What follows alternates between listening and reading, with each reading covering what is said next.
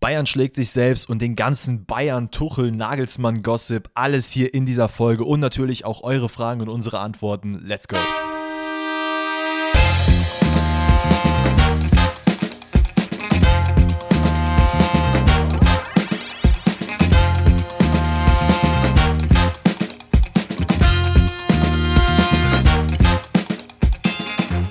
Herzlich willkommen und grüezi all miteinander zu einer neuen Episode Pfosten rettet. Heute zum Champions League Viertelfinalrückblick und as usual zu euren Fragen und unseren Antworten natürlich. Ähm, kurz organisatorisch vorab. Morgen Pfosten rettet Stream. 16, 17 Uhr bei Grabo auf Twitch. Schaltet gerne rein, wenn ihr, äh, wenn ihr uns zuschauen wollt. Ähm, ansonsten, eure Fragen. Wie kommt ihr hier rein? Wir sagen es immer wieder am Anfang der Folge. Spotify is the way to go an jeder Folge, ne, Moment, nach jeder Folge am Montag gibt es ein QA, da könnt ihr es reinschreiben. Ansonsten, wie üblich, donnerstags in äh, Alex Sticker auf Insta. Das ist ganz, ganz easy. Dann kommt ihr hier mit, äh, nicht mit ganz viel Glück, eigentlich ziemlich sicher rein. Ähm, genau, und ansonsten würde ich mal sagen, schalten wir mal direkt rüber zu dem Mann, der wahrscheinlich eine Allergie gegen alles auf dieser Welt hat.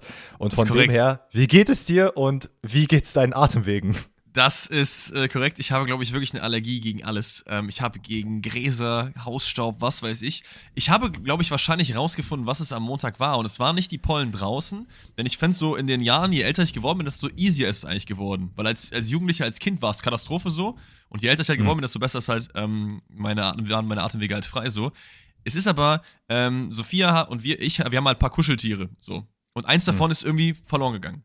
Kein Plan. Und Sophia hatte oh. die Idee, oh, ich glaube, das ist unterm Bett. Und ich dachte mir dann so, ey, cool, guck ich mal danach. Nur habe ich halt danach, indem ich halt meinen Kopf richtig runtergesteckt habe, mit der Lampe so gesucht habe. Und ich glaube, da habe ich mhm. mir so eine schöne Nase Hausstaub eingeatmet. Und das war nämlich äh, Sonntagnacht und deswegen war ich Montagmorgen dann so K.O. Ich glaube, das hatte gar nichts damit zu tun mit den Pollen, die draußen fliegen, sondern es war halt hausstaubmäßig so. Aber dementsprechend, du hörst es auch an meiner Stimme, meine Atemwege sind wieder frei und ich bin äh, ready für ein bisschen Champions League Rückblick und für eure Fragen. Dementsprechend geht es mir sehr, sehr gut. Natürlich äh, leite ich die Frage aber auch gleich wieder zurück an dich und schalte zu dir rüber nach Kriegsdorf. Wie geht's denn bei dir so?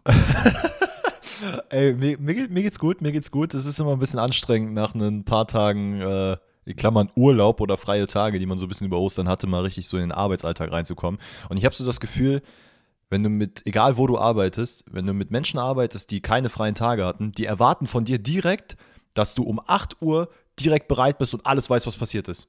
So, dann ja. kriege ich um 8 Uhr die ersten Anrufe. Ja, ey, das und das und das und das. Ich denke so, Bruder, ich war halt die letzte halbe Woche nicht da. Gib mir mal eine Stunde, um reinzukommen. Lass mich mal meine Mails durchlesen.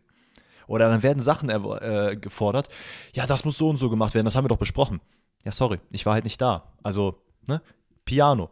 Aber eine Sache, die ich gerade eben kurz vor der Podcastaufnahme äh, entdeckt habe für mich. Eigentlich nichts Besonderes, aber ich muss sagen, ich fand das so faszinierend. Und das klingt wahrscheinlich, als wäre ich übertrieben high, aber ich bin's nicht. Ähm, ich habe gerade den letzten, letzten, äh, die letzten Tropfen meines Safts in mein Glas geschüttet. Und habe dann mal gedacht, aus der Flasche, es waren nicht Tropfen, war natürlich ein bisschen mehr drin, ich hebe einfach mal die Flasche an. Und war einfach fasziniert, dass die Flüssigkeit in einem Strahl rauskommt und einfach nicht direkt aus der Flasche runterbricht. Weißt du, was ich meine? Nee, keine Ahnung. Also ich hätte es ja theoretisch gesehen noch höher, noch höher reinlaufen äh, lassen können. Aber der, der Strahl geht ja in einem durch. Da wird ja nichts unterbrochen oder tropft aus dem Strahl raus. Das ist ja wie wenn du einen Wasserhahn anmachst. Ja, okay. Und ich war einfach so fasziniert davon, weil ich muss dir das mal jetzt kurz hier live on camera zeigen. Guck mal, wenn ich jetzt hier eine Flasche habe und ich kipp das Wasser so rein, dann siehst du ja, das ist ein Wasserstrahl. Ich ja. hoffe, das war jetzt schön ASMR-mäßig für alle Zuhörerinnen und Zuhörer. Und das hat mich so fasziniert, dass ich mir das angeguckt habe und dachte, Alter, in was für einer Krankenwelt leben wir, dass das einfach physikalisch wirklich ein Ding also, ist. Also, wenn ich nicht besser wüsste, hätte ich jetzt gedacht, du hast hier, hier einen durchgezogen. So klingt das. Ja, Deswegen sage ich halt, ich weiß ich nicht, was es war, aber ich war fasziniert. Ich habe hab mir einfach noch nie äh, das angeguckt, wie ich was irgendwas eingieße. Ich gieße ein, dann trinke ich es halt. Naja. Whatever, whatever. Ähm, es sind, die, es sind die kleinen Dinge im Leben. Genau, genau. Ich würde sagen, jetzt haben wir genug äh, über Saft und Co. und Pollen geredet. Wir gehen äh, zu einem etwas angenehmeren Thema und das ist die Champions League. Obwohl angenehm ist natürlich wie immer bei diesen Partien Ansichtssache. Ähm, da natürlich der FC Bayern als einzige verbleibende deutsche Mannschaft das größte Thema ist, was wir besprechen, werden wir das ähm, nach hinten schieben und erstmal die drei Partien davor abhaken, damit wir dann in aller Ruhe über die Partie gegen City, ja, dann FC Hollywood mit äh, Schlagsahne und Manet oh, und Junge, Co. ich bin so heiß da drauf. Und dementsprechend dann auch eure Fragen zu dem Thema, das, äh, damit wir das in aller Ruhe machen können, machen wir das am, äh, so in der Mitte irgendwann, denke ich mal. Also, wir fangen an mit äh, Benfica gegen Inter Mailand. Für mich auf dem Papier das langweiligste äh, Viertelfinale. Finde ich zumindest, wenn man sich so die Kader mhm. und so mhm. weiter anschaut, wie die äh, Teams da hingekommen sind. Ich fand, Inter hat ja in dieser Saison, habe ich auch schon oft gesagt, ähm, den Viertelfinalplatz nur so halb verdient, in Anführungszeichen. Aber ich fand, das Spiel hatte auf jeden Fall seine Momente. Es war kein Gurkenkick. Ich habe äh, nichts erwartet und ich bin überrascht worden so ein bisschen, weil es doch äh, einige Chancen auf der einen, aber auch auf der anderen Seite gab. Wir können mal äh, reinstarten. Es, es musste sich erstmal entwickeln. Ne? Also die erste Szene, die ich mir, glaube ich, aufgeschrieben habe, ist äh, in der 50. das 1-0, also das erste Highlight. Das ist natürlich schon mal, wenn dann eine halbe. Okay, was? Das ist auch ein bisschen vorher passiert schon. Okay, dann, dann nehme ich mit. Ja, also äh, klar, erste Halbzeit war ein bisschen, war ein bisschen ne, Piano, aber ich glaube, die erste Chance war schon irgendwie in der 15 Minute oder so von Rafa, der da äh, Onana direkt anschießt. Richtig, äh, richtig. Ich, ich mache das nur ein bisschen anders als du, glaube ich, weil ich schreibe mir immer nur die Tore auf und die anderen Highlights habe ich halt im Kopf. Deswegen hätte ich jetzt gesagt, so, ey, aber vor dem Tor gab es schon ein, zwei Chancen. Benfica kommt besser in die Partie. Das hätte ich schon noch gesagt, so, ne? Also es war jetzt ja, okay, weil, weil du kommst halt direkt 50. Minute und da ist das erste Tor. Na, aber gut.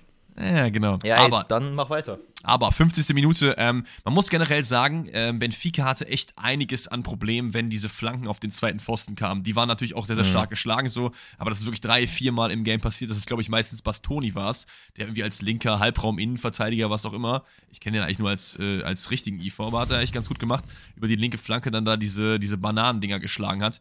Ähm, und beim, man sieht es einfach daran, dass die Zuordnung bei 1 nur echt nicht, nicht gut ist, dass halt ein Nicolo Barella das Tor macht mit dem Kopf. Der Bruder ist halt, also wenn der 1,70 ist, dann weiß ich auch nicht. Ich glaube nicht, dass der viel, viel mehr drüber hat. Ähm, aber, aber das liegt tatsächlich daran, das liegt tatsächlich daran, dass halt, äh, wenn man sich die, wie die, also die Entstehung des Tors anguckt, ist es ja, wie du sagst, Bastoni, der die Flanke reinbringt. Ähm, das Problem da ist, dass João Mario viel zu spät auf ihn umschaltet. Also der läuft halt nur hinterher, deswegen kommt überhaupt erstmal die Flanke. Und ich glaube, es ist in der Mitte Grimaldo, der dann gegen, ich weiß gar nicht, gegen Jeko und äh, Barilla verteidigen muss. Und dann ist es so, der weiß ja nicht, zu wem er sich orientieren soll. Und wenn du einen Jeko im Strafraum hast, dann ist die Tendenz eher, okay, der Mann, der 1,70 groß ist, der wird wahrscheinlich eher nicht zum Kopfball gehen, sondern ich gehe mal zu Jeko, verschätze sich dann und dann ist es halt ein bisschen blöd, dass diese ganze diese ganze Ordnung von Benfica halt da durcheinander kommt. Was man vielleicht auch nochmal vorher absagen müsste, ist, dass halt Benfica natürlich auch ähm, ja, ein bisschen von Verletzungs- und Krankheitspech verfolgt war. Die äh, Verteidigung war jetzt nicht die Start-Innenverteidigung, äh, mit der Roger Schmidt sonst gehen würde. Ähm, aber ja, ja, du sagst es, also grundsätzlich im Spiel immer Probleme gehabt mit diesen äh, Flanken auf den zweiten Pfosten. Yes, yes, yes.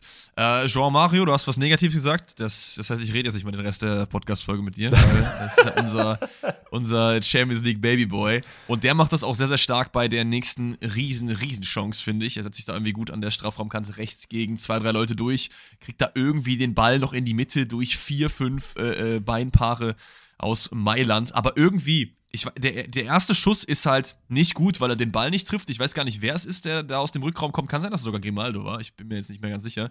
Ähm, aber irgendwie will der Ball halt nicht rein. Ne? Da gibt es da so ein Rumgeflippere. Es ist gefühlt eine drei-, vierfach-Chance. Und man hat oft das Gefühl gehabt, dass Benfica in diesem Spiel einfach so dieses, dieses Quäntchen Spielglück auch fehlt, was du halt manchmal einfach brauchst, um den Ball halt irgendwie unterzubringen. So. Ähm, sonst hätte es hier 1-1 gestanden. Ganz kurz, man, man, also hast du da einen Elfmeter gesehen in der Situation? Weil es ist ja Gonzalo Ramos, der den Ball quasi klären, beziehungsweise schießen will in einer Art Fallrückzieher und dann quasi unter der Wade getreten wird. Ich weiß leider nicht, von welchem Gegenspieler es war. Äh, der Gegenspieler trifft allerdings den Ball und quasi ne, das Bein ist über den, der Ball ist auf der gleichen Höhe wie äh, Ramos Bein. Deswegen wird er da getroffen. Ich persönlich sehe da gar keinen Elfmeter drin. Ähm, ich verstehe schon, woher dieses Argument kommt. Ich habe jetzt im ersten Moment auch erstmal gesagt, kein Elfmeter. Dann habe ich mir nochmal angeschaut, dachte mir so, okay, mit ganz, ganz viel Wohlwollen trifft er ihn da an der Wade. Aber ich sehe halt auch nicht, dass dieser Kontakt irgendwie ursächlich dafür wäre, dass irgendwie eine Riesenchance nicht passiert oder dass das Tor nicht passiert. So, genau. er trifft ihn, äh, es gibt halt einen Kontakt, aber wenn wir jetzt jeden Kontakt pfeifen, dann gibt es alle naslang halt Elfmeter so. Äh, weiß ich nicht, ob man sich jetzt da beschweren muss. Benfica hat es halt vorher nicht hinbekommen, den Ball ins Tor unterzubringen und dann ist die, die Sache für mich auch äh, geregelt, zumindest diese eine Szene hier. Ganz kurz noch dazu, ich finde es halt, es ist halt typisches Interspiel. Also man mag ja. vom Fußball von Inter Mailand halten, was man will. Es ist natürlich dieses wir halten hinten sehr, sehr dicht und versuchen dann Nagelstiche, Nagelstiche zu setzen, Nadelstiche, mein Gott, zu setzen. Ähm, und hier und da mal Konter zu fahren, eben wie dieses 1-0 entstanden ist, ist es nicht das einzige Mal. Ich glaube, es gibt auch noch eine Riesenchance von Mikitarian, der aus dem spitzen Winkel aufs Tor schießt. Also Inter boxt sich da schon ganz gut durch. Äh, Benfica hat halt vorne auch die eine oder andere Chance, aber ja, durch dieses kompakte Verteidigen von Inter Mailand, die so ein bisschen ja, unter Inzaghi als doch, ich verwechsel jetzt keine Namen, ne? Es ist Inzaghi, der Trainer ist bei Inter Mailand. Das ist absolut korrekt. Das ist super. Der halt äh, auch schon jetzt, glaube ich, die, was ist das, Coppa Italia auch mit Inter Mailand schon gewonnen hat. Boah, Alter, begebe ich mich gerade auf ganz dünnes Eis. Aber ja, ich bin mir ziemlich sicher, dass das der Fall ist. Vor allem, du bist so, ich, das, das Bild, was wir malen, ist, du gehst gerade immer weiter auf diesen See, ne, den zugefrorenen See, immer weiter in die Mitte und mein, mein Stock, der reicht nicht so weit, um mich den in dir zu halten. So, ich habe keine Ahnung, ob Inter die Coppa Italia gewonnen hat. Was ich sagen wollte, ist, dass Inzaghi auf jeden Fall zweimal jetzt schon den Pokal gewonnen hat und äh, das halt immer so turniermannschaftsmäßig geritten ja. hat und das wirkt halt in der Champions League genauso. Ähm, es gab dann in der in der 77 quasi nochmal eins zu eins die gleiche Situation. Ähm, worauf wollte ich jetzt gerade hinaus? Es ist wieder Bastoni, der halt diese Flagge ja, schlägt, genau. genau. wie beim 1 zu 0. Der zweite Pfosten ist wieder sehr, sehr gut besetzt von Inter. Da. Das, das Ding, was Inter halt gut gemacht hat, ist, wie du halt meinst, ne? die haben halt hinten kompakt gestanden und dann diese 1 2 nach vorne gesetzt. Aber wenn die genau, kamen, genau. dann mit aller Vehemenz. Also da ist nicht nur einer reingelaufen, sind wirklich dann drei, vier Leute in den Strafraum eingelaufen. Und durch diese Überzahl, die du dann da eben schaffst, hast du dann eben die Chance, ähm, die Dinge auch reinzumachen. Hier, hier geht jetzt nicht rein, lag aber auch wieder so ein bisschen daran, dass da auch so ein bisschen das äh, Glück gefehlt hat. Der Ball wollte einfach nicht hinter die Linie. Ähm, aber es ist auch in Ordnung. Ich, ich finde, wenn man das Spiel sich am Ende anschaut, dann geht ein 1-0 für Inter schon äh, eigentlich klar. Ähm, ja, 1-0 würde ich auch mitgehen, beim, weil das 2-0 und genau. das ist alles in allem, glaube ich, da spreche ich auch dann in dem Fall für uns, ist ein Ticken zu hoch. Ähm, auch weil es einen vermeintlichen Elfmeter gibt, beziehungsweise es gibt einen Elfmeter, über den man eventuell streiten könnte, ob es ein Handspiel ist oder nicht. Jean Mario ah. wird da an der Strafraumkante angeschossen. Der Ball geht gegen seinen Kopf. Er springt aber nach oben, versucht sich wegzudrehen und hat seinen linken Arm äh, quasi ein bisschen weiter an oberhalb gehalten. Der Ball titscht dann vom Kopf an seine Hand. Ähm, ja, Weiß ich jetzt nicht. Also ja, es, ich, gibt, es gibt Leute, die es auch nicht pfeifen würden. Wenn ich auf mein Herz höre, dann war das nie im Leben Elfmeter. Wenn ich auf meinen Kopf höre, dann verstehe ich schon. Äh, das liegt aber auch an Jean Mario. Genau, genau, das liegt an Jean Mario. Aber da verstehe ich schon. Also der Arm ist jetzt schon nicht, nicht körpernah, er ist schon ein bisschen weiter weg und es ist, es ist genau auf der Strafraumlinie. Es ist auch unlucky. Steht einen Schritt weiter vorne, dann gibt es die Diskussion gar nicht, weil er nicht äh, im Elfmeter äh, Raum halt eben steht. Es ist ein bisschen, bisschen unlucky. Deswegen habe ich auch gerade gesagt, ein 1-0 ähm, wäre total in Ordnung gewesen. Und damit wäre ich mitgegangen. Den 2-0 ist ein Tick zu hoch. Lukaku macht den Elfer dann, dann ganz gut rein. Und ich glaube, dass Inter hier schon mit, nicht nur mit einem Schritt, sondern mit, wirklich mit zwei, drei Schritten im Halbfinale ist. Denn für Benfica wird es, glaube ich, sehr, sehr schwierig. Ähm, Im Rückspiel auswärts. Ist es auswärts? Ist auswärts, ja. ne?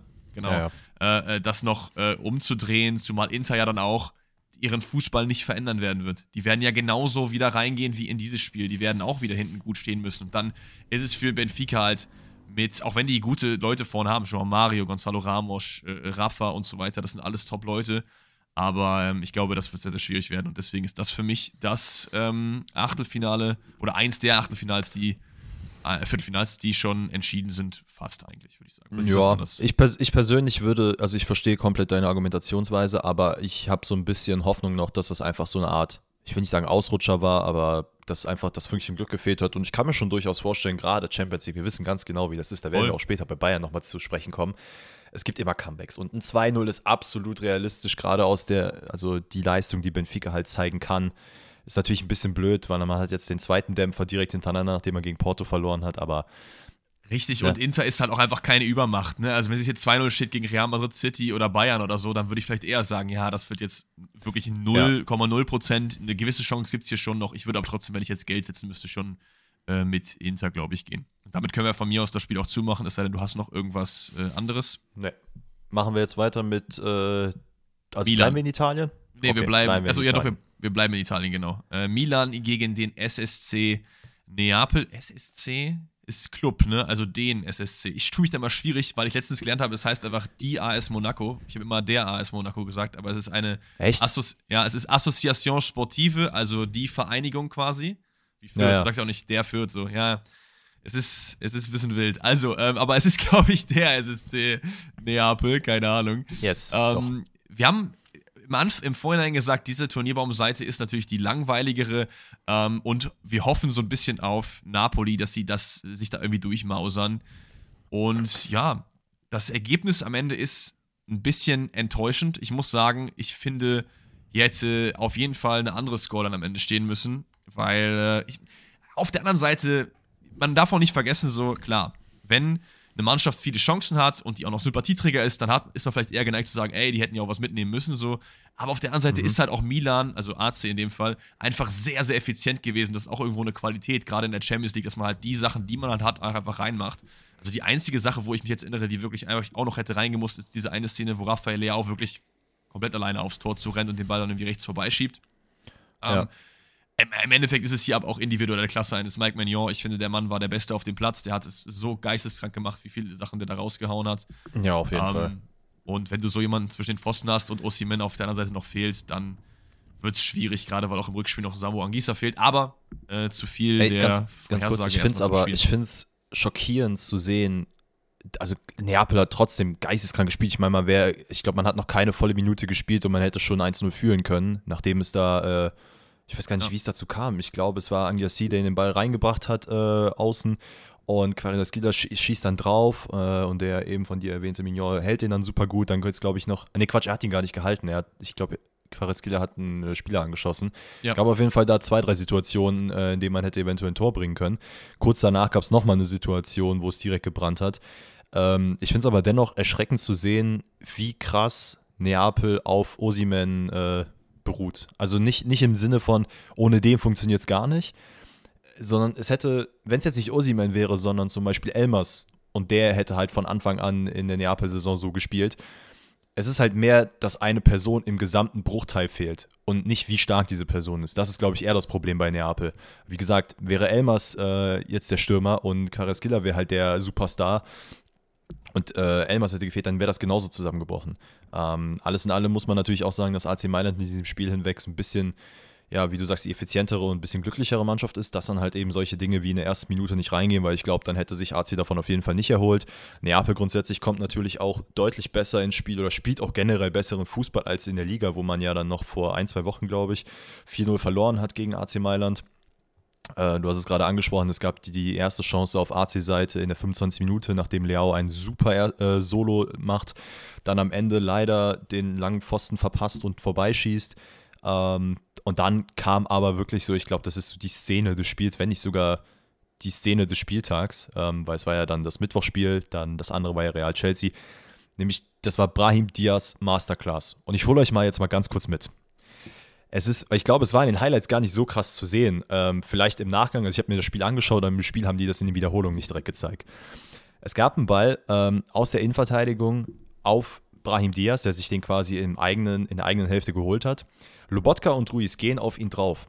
Er dreht sich raus. Und wirklich mit dieser einen Drehung macht er beide komplett nass und sprintet über den gesamten Platz. Du siehst richtig, der wird noch vom äh, Verteidiger verfolgt, der, also Ruiz, doch Ruiz, ja, sollte ja eigentlich auf der linken Verteidigerseite sein. Ist es nicht, der dümpelt da da vorne rum, macht seinen Ausflug, versucht ihn wieder gut zu machen, sprintet ihm hinterher, kommt, nicht hinter, äh, kommt da nicht hinter. Brahim Diaz läuft weiter, läuft weiter, sieht auf der rechten Seite Rafael Leao, der komplett frei steht, eben weil eben genannter Ruiz halt nicht hinterherkam. Ähm, spielt den Ball nach außen. Leao wirklich mit ein bisschen schlampigen Pass in die Mitte wieder. Aber der Pass von Brahim Diaz war auch ein bisschen schlampig, weil der so halb in den Rücken war. Ich glaube, der so hat er nicht mit dem gerechnet.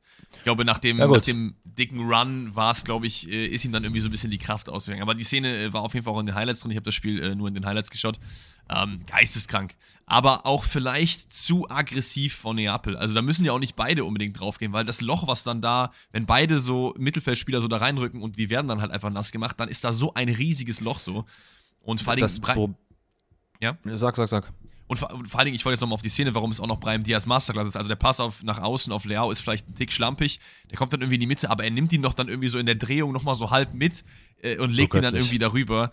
Äh, das war, war echt geisteskrank gut. Benacer steht dann da und drischt ihn äh, in die Maschen. Ich glaube, Neapel-Keeper Meret ist, äh, ist noch dran. Der Bruder, den du die ganze Zeit erwähnst, heißt übrigens Mario Rui ohne Z hinten dran, der Linksverteidiger. Ich, ich, ich sag's nicht, um dich irgendwie Whatever. bloßzustellen, sondern äh, Nein, im, Zuge der, im Zuge der Korrektheit. So. Nee, aber das war. Ist der, Sp ist der Spanier? Nee, der ist ja, ne? Portugiese. Ne?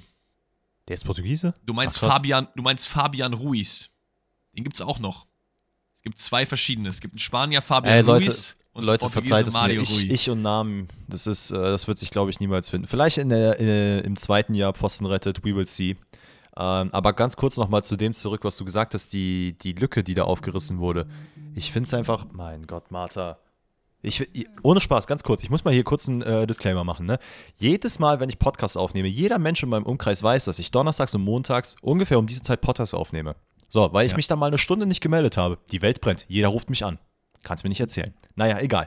Kommen wir jetzt zurück zur, äh, zur Neapel-Lücke. Wie du es gerade gesagt hast, Rui und, Neap äh, und Lobotka gehen da drauf. Das Problem ist, das ist halt ein sehr, sehr hohes Pressing, was man da versucht. Da müssen halt die, mit, äh, die Verteidiger beziehungsweise die, das übrig gebliebene Mittelfeld halt auch mit nach vorne rücken. Wenn die das halt nicht machen, gibt es dieses Riesenloch, was halt entsteht. Ja, und dann ist halt eben genau das Problem, was du gesagt hast, dass eben Brahim Diaz dann über den halben Platz laufen kann.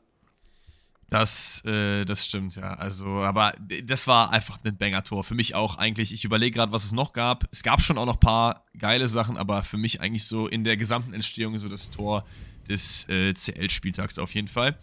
Ähm, dann gibt es kurz vor der Pause noch eine Szene von Simon Kjær, der da sich irgendwie in Delicht-Manier oder wahrscheinlich eher Delicht in Kjær-Manier so rum, weil der ja noch ein bisschen, bisschen mehr Erfahrung auf dem Buckel hat, äh, sehr, sehr gut durchsetzt und den Kopfball an die Unterkante der Latte setzt. Des, äh, der Ball ist aber nicht hinter der Linie. Ähm, das hat man direkt relativ klar gesehen. Ja, und dann, ja, so richtig, richtig viele super Highlights passieren auch nicht mehr. Ich, ich habe jetzt nicht noch sehr viel mehr aufgeschrieben. Ich, das nächste, was ich dann hätte, wäre die, die gelb-rote Karte gegen, äh, wie, wie heißt der Bruder? Franck Sambo Anguissa, aber der hat doch noch einen, Namen davor, oder? Franck ist, glaube ich, sein Zweitname. Ja, ja. Ja, jetzt. Ich, ja, Wir nennen ihn einfach. Franck Sambo Anguissa. Finde ich einen sehr, sehr geilen Typ, aber äh, Vorname ist mir gerade entfallen. Ähm, ja, kriegt gelb-rot. Ich weiß gar nicht, wofür die erste gelb bekommen hat. Ich habe jetzt nur die Szene im Kopf. Die, Ähm, die erste gelbe Karte war richtig. Ich, es war auf jeden Fall ein, ein richtiges Foul. Ich krieg's jetzt auch nicht mehr zusammen. Es war, glaube ich, sogar in der ersten Halbzeit, wenn ich mich nicht irre. Aber das war auf jeden Fall eine gerechtfertigte gelbe Karte. Aber um da meine Meinung schon vorwegzunehmen, das war für mich keine gelbe Karte. Ja, ich, ich, ich bin so ein bisschen zwiegespalten. Also erste Szene, wo ich gesagt habe, äh, wo wo ich die erste Szene zum ersten Mal gesehen habe, dachte ich mir so, okay, ähm, gibt eigentlich keine klare gelbe Karte. Weil äh, in dem Szenario, wo Theo Hernandez als erster am Ball ist und dann gelegt wird, ist es für mich eine klare gelbe Karte so. Problem ist nur, Ja. Theo Hernandez ist halt nicht wirklich als erster am Ball. Die kommen irgendwie so beide gleichzeitig an. Er spitzelt irgendwie halb den Ball weg, trifft aber halt halb Theo Hernandez auch an der Brust, sodass er halt umfällt. Das war ja keine Schwalbe oder so. Ne? Ja, aber auch das, also ich muss ganz ehrlich sagen, er trifft halt den Ball und Theo Hernandez läuft halt in das Bein rein, in meinen Augen. Und ich finde, das ist halt dann zu einem keine gelbe Karte und zweitens muss man sich dann auch nicht so theatralisch hinlegen. Ich weiß natürlich, und Theo Hernandez wusste das auch, dass Angisa halt schon eine gelbe Karte hatte und das natürlich mitnehmen will. Und dass das jetzt nicht als glasklare Fehlentscheidung eingeschätzt wird, ist ja am Ende auch okay. Also, Ja, genau. Das wäre jetzt auch Ahnung, noch in- mein nächster Take gewesen, weil ich finde halt, wenn du es halt als faul siehst, dann ist es eine gelbe Karte und sonst musst du es halt einfach laufen lassen so. Und äh, ich verstehe schon, dass da auch ein bisschen Körper am Start war. Er trifft den Ball ja auch nicht voll. Er trifft ihn halt nur so halb. Deswegen, ich, also für mich wäre es geiler gewesen, auch im Zuge eines Champions League Viertelfinales, dass man sagt, okay, faul, deine letzte Aktion und dann bist du weg so. Aber Mhm. hat er nicht gemacht und da kann man auch äh, ihm keinen Vorwurf machen in meinen Augen. Ja, und dann geht das Spiel halt äh, dementsprechend 1-0 zu Ende. Wie gesagt, es ist am Ende natürlich sehr schade auch zu sehen, dass dann wahrscheinlich im Rückspiel Osimhen zwar da sein wird, aber dann auch ein weiterer Bruchteil eben fehlen wird aus Neapels Seite. Ja. Man spielt allerdings in Neapel. Ich glaube, das wird nochmal sehr beflügelt und auch das, es ist ein 1-0. Also da ist alles noch drin. Ähm, ich glaube, das ist somit das Champions League-Spiel, was am wenigsten äh, abgeschrieben werden müsste, glaube ich. Ähm, bei Ja. allen anderen könnte man zumindest einen Case machen dafür, dass da wahrscheinlich schon, sag mal, drei Viertel äh, des Viertelfinales durch ist. Also ich würde eigentlich meine Hand dafür ins Feuer legen, dass das das einzige Finale ist, äh, Viertelfinale ist, was noch spannend ist. Das ist vielleicht auch so ein kleiner Outtake, aber ich glaube, in allen anderen drei Partien ist es so gut wie durch. so, Ähm, ja, weil ich, ich finde nämlich auch bei Chelsea Real, und dazu würden wir, glaube ich, das, das nächste Spiel dann aufmachen. Ähm, Ja, du hast mich schon so wollt- geräuspert, als würdest du anfangen wollen. Ge- genau, ich wollte nur noch mal äh, einmal noch mal erwähnen, dass es kommen so oft eure Fragen. Leute, wer ist overrated? Wer ist underrated? Wisst ihr, wer sehr, sehr underrated ist? Immer noch Mike Magnon. Dieser Mann ist wahrscheinlich gerade so der Keeper, der am besten in Form ist in der ganzen Welt. Weil nicht nur in diesem Spiel, auch im letzten Spiel und in dem Spiel davor in der CL hat er Sachen rausgeholt. Da war er auch wieder der beste Mann so. Und man kann mittlerweile auch mal über ihn reden, was so Weltspitze Torhüter angeht. Ich, ich weiß, bei Torhütern ist es, glaube ich, ähm, sehr, sehr oft so, dass man hat so die Namen, die man die letzten zehn Jahre immer gehört hat, ne? Wenn ich mhm. jetzt Leute frage, wer sind die besten Keeper? Ja, Alisson, Ederson, so. Zehn, dass da jemand jetzt Mike Magnon oder so sagt oder Livakovic oder so, ne? Aber ja, ja. hier müssen wir mal eine Lanze für ihn brechen, denn ich finde, äh, aktuell ist der Mann auf jeden Fall Weltspitze. So, und jetzt. Hey, fair enough. Ganz kurz, man muss auch sagen, er ist ja nicht umsonst jetzt die Nummer 1 äh, in der französischen Nationalmannschaft. Ja, ja, auf jeden Fall. Auf jeden Fall. So, ähm, und jetzt können wir gerne zu Madrid-Chelsea kommen. Ich würde sagen, ähm, ich überlasse dir mal hier so ein bisschen das Feld. Als Ex-Chelsea-Fan äh, kannst du da gerne mal uns in das äh, Spiel einführen. Ja, ey, sehr, sehr gerne. Also, erstmal muss ich ehrlich sagen, ich habe es gesehen, also ich habe die, die Startaufstellung gesehen und ich dachte mir so, boah, auf dem Papier ist das schon eine geisteskrank geile Aufstellung. Du hast Kanté und Enzo, ja, ja, du hast Enzo und äh, Kanté hast du auf der 6, was halt, du hast zwei Spieler, die hinten alles wegräumen können, die aber auch trotzdem noch den Überblick haben, die Bälle nach außen zu bringen, gerade weil man mit äh, zwei Flügelverteidigern spielt, im, äh, in Persona Chilwell und Reese James. Reese James, da müssen wir nicht drüber reden. Der Typ ist absolut geil. Ähm, bei Chilwell, der halt hier und da mal seine Dellen hatte, aber alles in allem natürlich auch ein super starker Spieler ist. Ähm, vorne spielt man ohne Kai Havertz, was so ein bisschen ja, in den Medien sauer aufgestoßen ist, aber was ich komplett nachvollziehen kann. Man setzt sich vorne mit äh, Joao Felix und Sterling äh, ein. Äh, dahinter Kovacic, der halt so ein bisschen nochmal dieses spielerische, und der, der Mann, der kennt Real Madrid, der weiß ganz genau, wie er dagegen spielen muss. Der hat nochmal die körperliche äh, Komponente mit drin, kann nochmal aus der zweiten Reihe aufziehen. Und wie gesagt, Joao Felix und Sterling, die halt einfach Tempo, Tempo geben. Ähm, ja, und hinten die Innenverteidigung auch. Also man spielt mit Fofana, Thiago Silva und wer war denn der dritte noch? Äh, ach so, äh, Kulibali, genau. Genau, ja. So, du liest das und du denkst dir so, boah, also wenn die jetzt hier nicht äh, mindestens ebenbürtig sind oder halt, das, das könnte auch ein Champions League-Finale sein, wenn du dir die, die äh, Formation anguckst. Und dann siehst du aber, wie dieser, wie dieses Team auftritt und du denkst dir so, ach du Kacke, was, was ist da schiefgelaufen? Also diese 800 Milliarden Euro, die man da im Sommer und im Winter investiert hat, die haben sich scheinbar überhaupt noch nicht gelohnt. Ja, Todd ich, Bowley, ich der Fisch, ganz kurz, Todd Bowley, der Fisch, meinte noch vor dem Spiel, ja, Chelsea wird 3-0 gewinnen. Ja, Bruder, hast du mal Fußball geguckt in den letzten zwei Wochen vielleicht mal? Ja, vor allen Dingen ist es auch bezeichnend, dass halt die Leute, die bei Chelsea zumindest noch eine ganz gut die Fahne hochgehalten haben, waren halt die, die nicht jetzt neu eingekauft wurden, so, ne? Also ich ja. fand, N'Golo Kante hat eigentlich schon ein okayes Spiel gemacht. Ich finde bei Ey, ihm. und der Bruder war halt seit Oktober oder so verletzt. Richtig, ich finde es bei ihm aber auch immer wieder krass. Ich vergesse es auch jedes Mal, dass der Mann halt früher Zehner war. So, das wissen halt viele nicht. Der hat halt bei. Äh, wie hieß jetzt der Verein, wo er Vorletzter war? Äh, ich, ich glaube, es ist Cern, Kain oder so, ich weiß nicht, wie man ausspricht, also französische Verein auf jeden Fall, da hat er als Zehner gespielt, so, ne? Das siehst du halt voll oft noch, dass er halt immer nochmal dieses, auch diese Offensivdrang so hat. Und da, ja, dazu definitiv. noch defensives Monster, echt äh, sehr, sehr gutes Spiel von ihm so. Aber wie du halt meinst, ne, Chelsea wirkt halt null wie ein Team und dagegen ist Real Madrid halt gerade auch vorne, wie die da teilweise zusammengespielt haben, mit dem Mittelfeld, dann diese, diese das, wir können direkt dann zum 1-0 gehen. Das ist der, das perfekte Beispiel dafür. Das ist dieser schöne Chipball von Carvajal, 21. Minute. Ähm, und dann siehst du, beide machen einen Lauf, Vinicius Benzema, Vinicius versucht ihn auf den Kasten zu bringen, kriegt es nicht hin. Benzema ist aber als Backup da und kann ihn einfach einschieben. So, das, das würde Chelsea niemals hinbekommen, so aktuell. Ja, komplett. Und das hat sich so durchs Spiel auch richtig durchgezogen. Also klar, man muss wieder hier sagen, Kroos und Modric, äh, astreines Spiel gemacht. Aber alleine vorne und Rodrigo war halt, in meinen Augen hat der kein gutes Spiel gemacht. Und ich glaube, das äh, würde Carlo Angelotti auch so sehen. Der hat ihn ja dann auch ein bisschen früher rausgenommen. Aber nichtsdestotrotz, er in Kombination mit Vinicius Junior und Benzema, Lecco mio, ne? Also die haben da Chelsea teilweise zu dritt äh, haben die die fertig gemacht gegen sechs, sieben Leute, die dann dagegen verteidigt haben. Das waren ein, zwei Chip-Pässe und man hat Chelsea komplett überspielt. In der Defensive, man hat so große Lücken gelassen, auch in der, in der, also im Mittelfeld, wo man wirklich denkt, Alter, bei diesen Leuten, die da im Mittelfeld spielen, da muss doch alles kompakt und dicht sein und Pustekuchen. Das war komplett wild, was Chelsea da betrieben hat. Man muss halt sagen, die haben natürlich in den ersten ein, zwei Minuten so ein bisschen gezeigt, so, ah, okay, alles klar, ey, wir sind hier auf jeden Fall da und man hatte sich denken können, ah, vielleicht kommt dieser Knackpunkt bei Chelsea, weil das ist ja auch das, was man fairerweise sagen muss. Man sieht diese Spieler und man findet die Spieler größtenteils individuell sehr, sehr geil.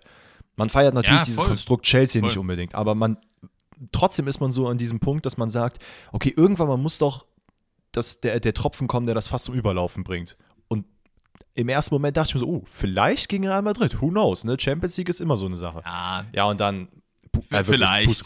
Aber ich muss sagen, ähm, wenn ich jetzt im, im Nachhinein ist natürlich immer einfach das zu sagen, aber wir haben ja auch im Vorhinein über die Spiele geredet und da war äh, für mich zumindest, ich glaube für dich auch so ein bisschen klar, dass das, das äh, Viertelfinale ist, wo wir am ehesten sagen, ey, das ist im Vorhinein schon entschieden, weil ja. es ist einfach eine unfassbar formstarke, turnieraffine, gerade in diesen Halb-Viertelfinals, wenn es so gegen Ende des Turniers geht, ist Real Madrid einfach wie keine zweite Mannschaft, einfach geisteskrank gut unterwegs.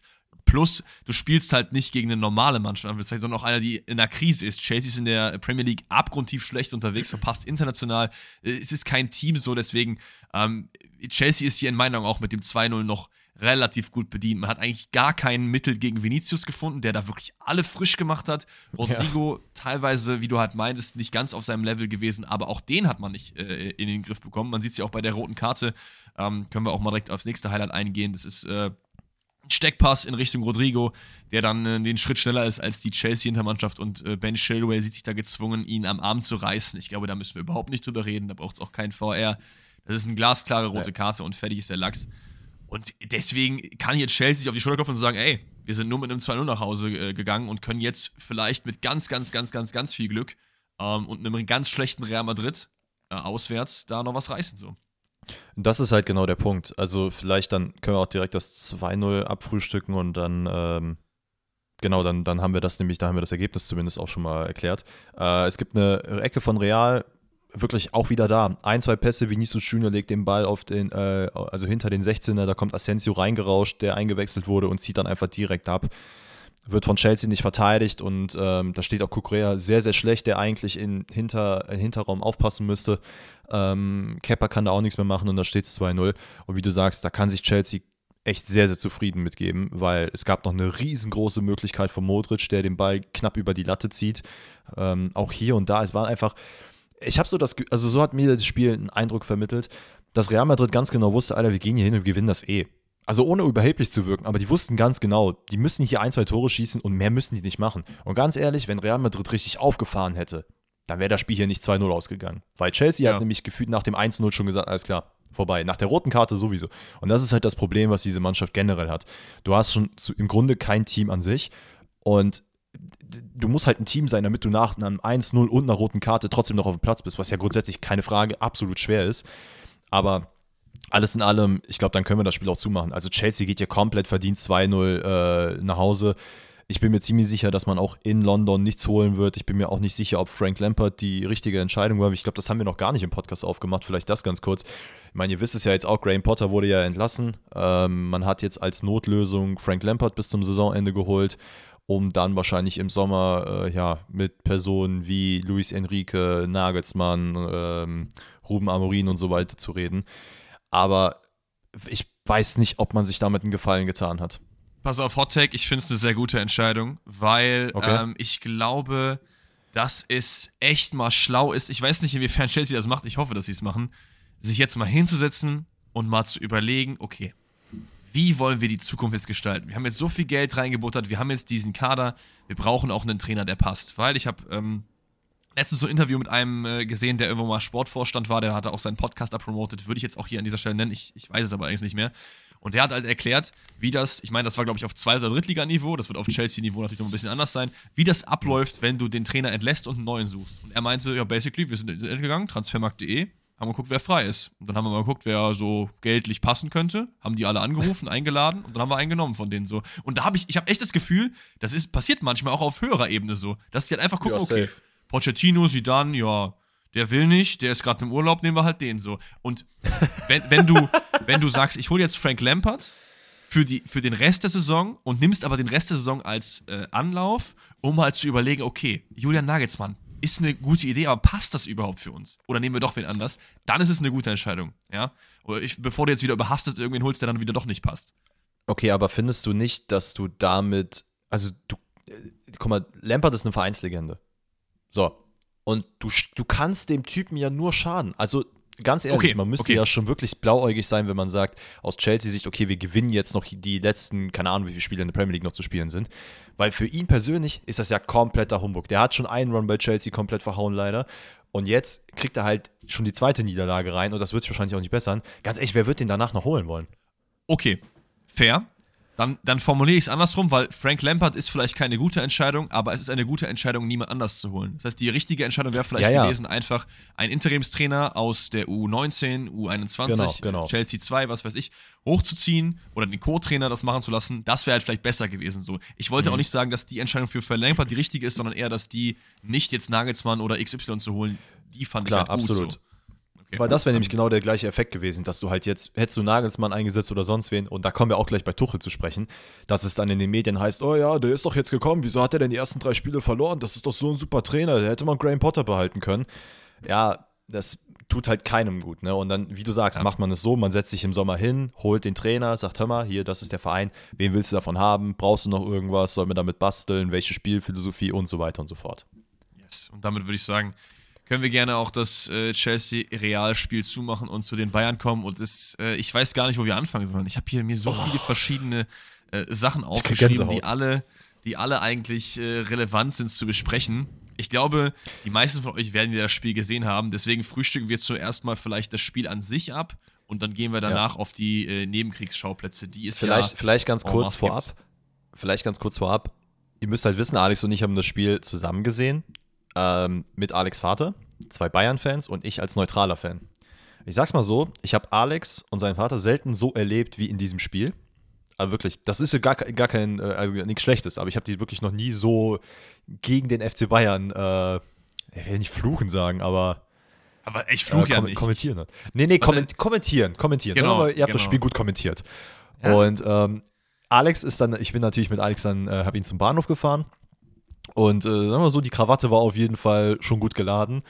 Und ich musste mich sehr zusammenreißen, meine Meinung zu dem Spiel noch nicht zu sagen. Und bin froh, dass ich es bisher noch nicht gemacht habe. Deswegen äh, halte ich mich jetzt die nächsten fünf bis zehn Minuten, glaube ich, mal komplett zurück. Du kannst gerne mal alles abfuttern. Und ähm, dann gibt es so für peu à peu. Ich habe mir nämlich nur Stichwörter gemacht tatsächlich.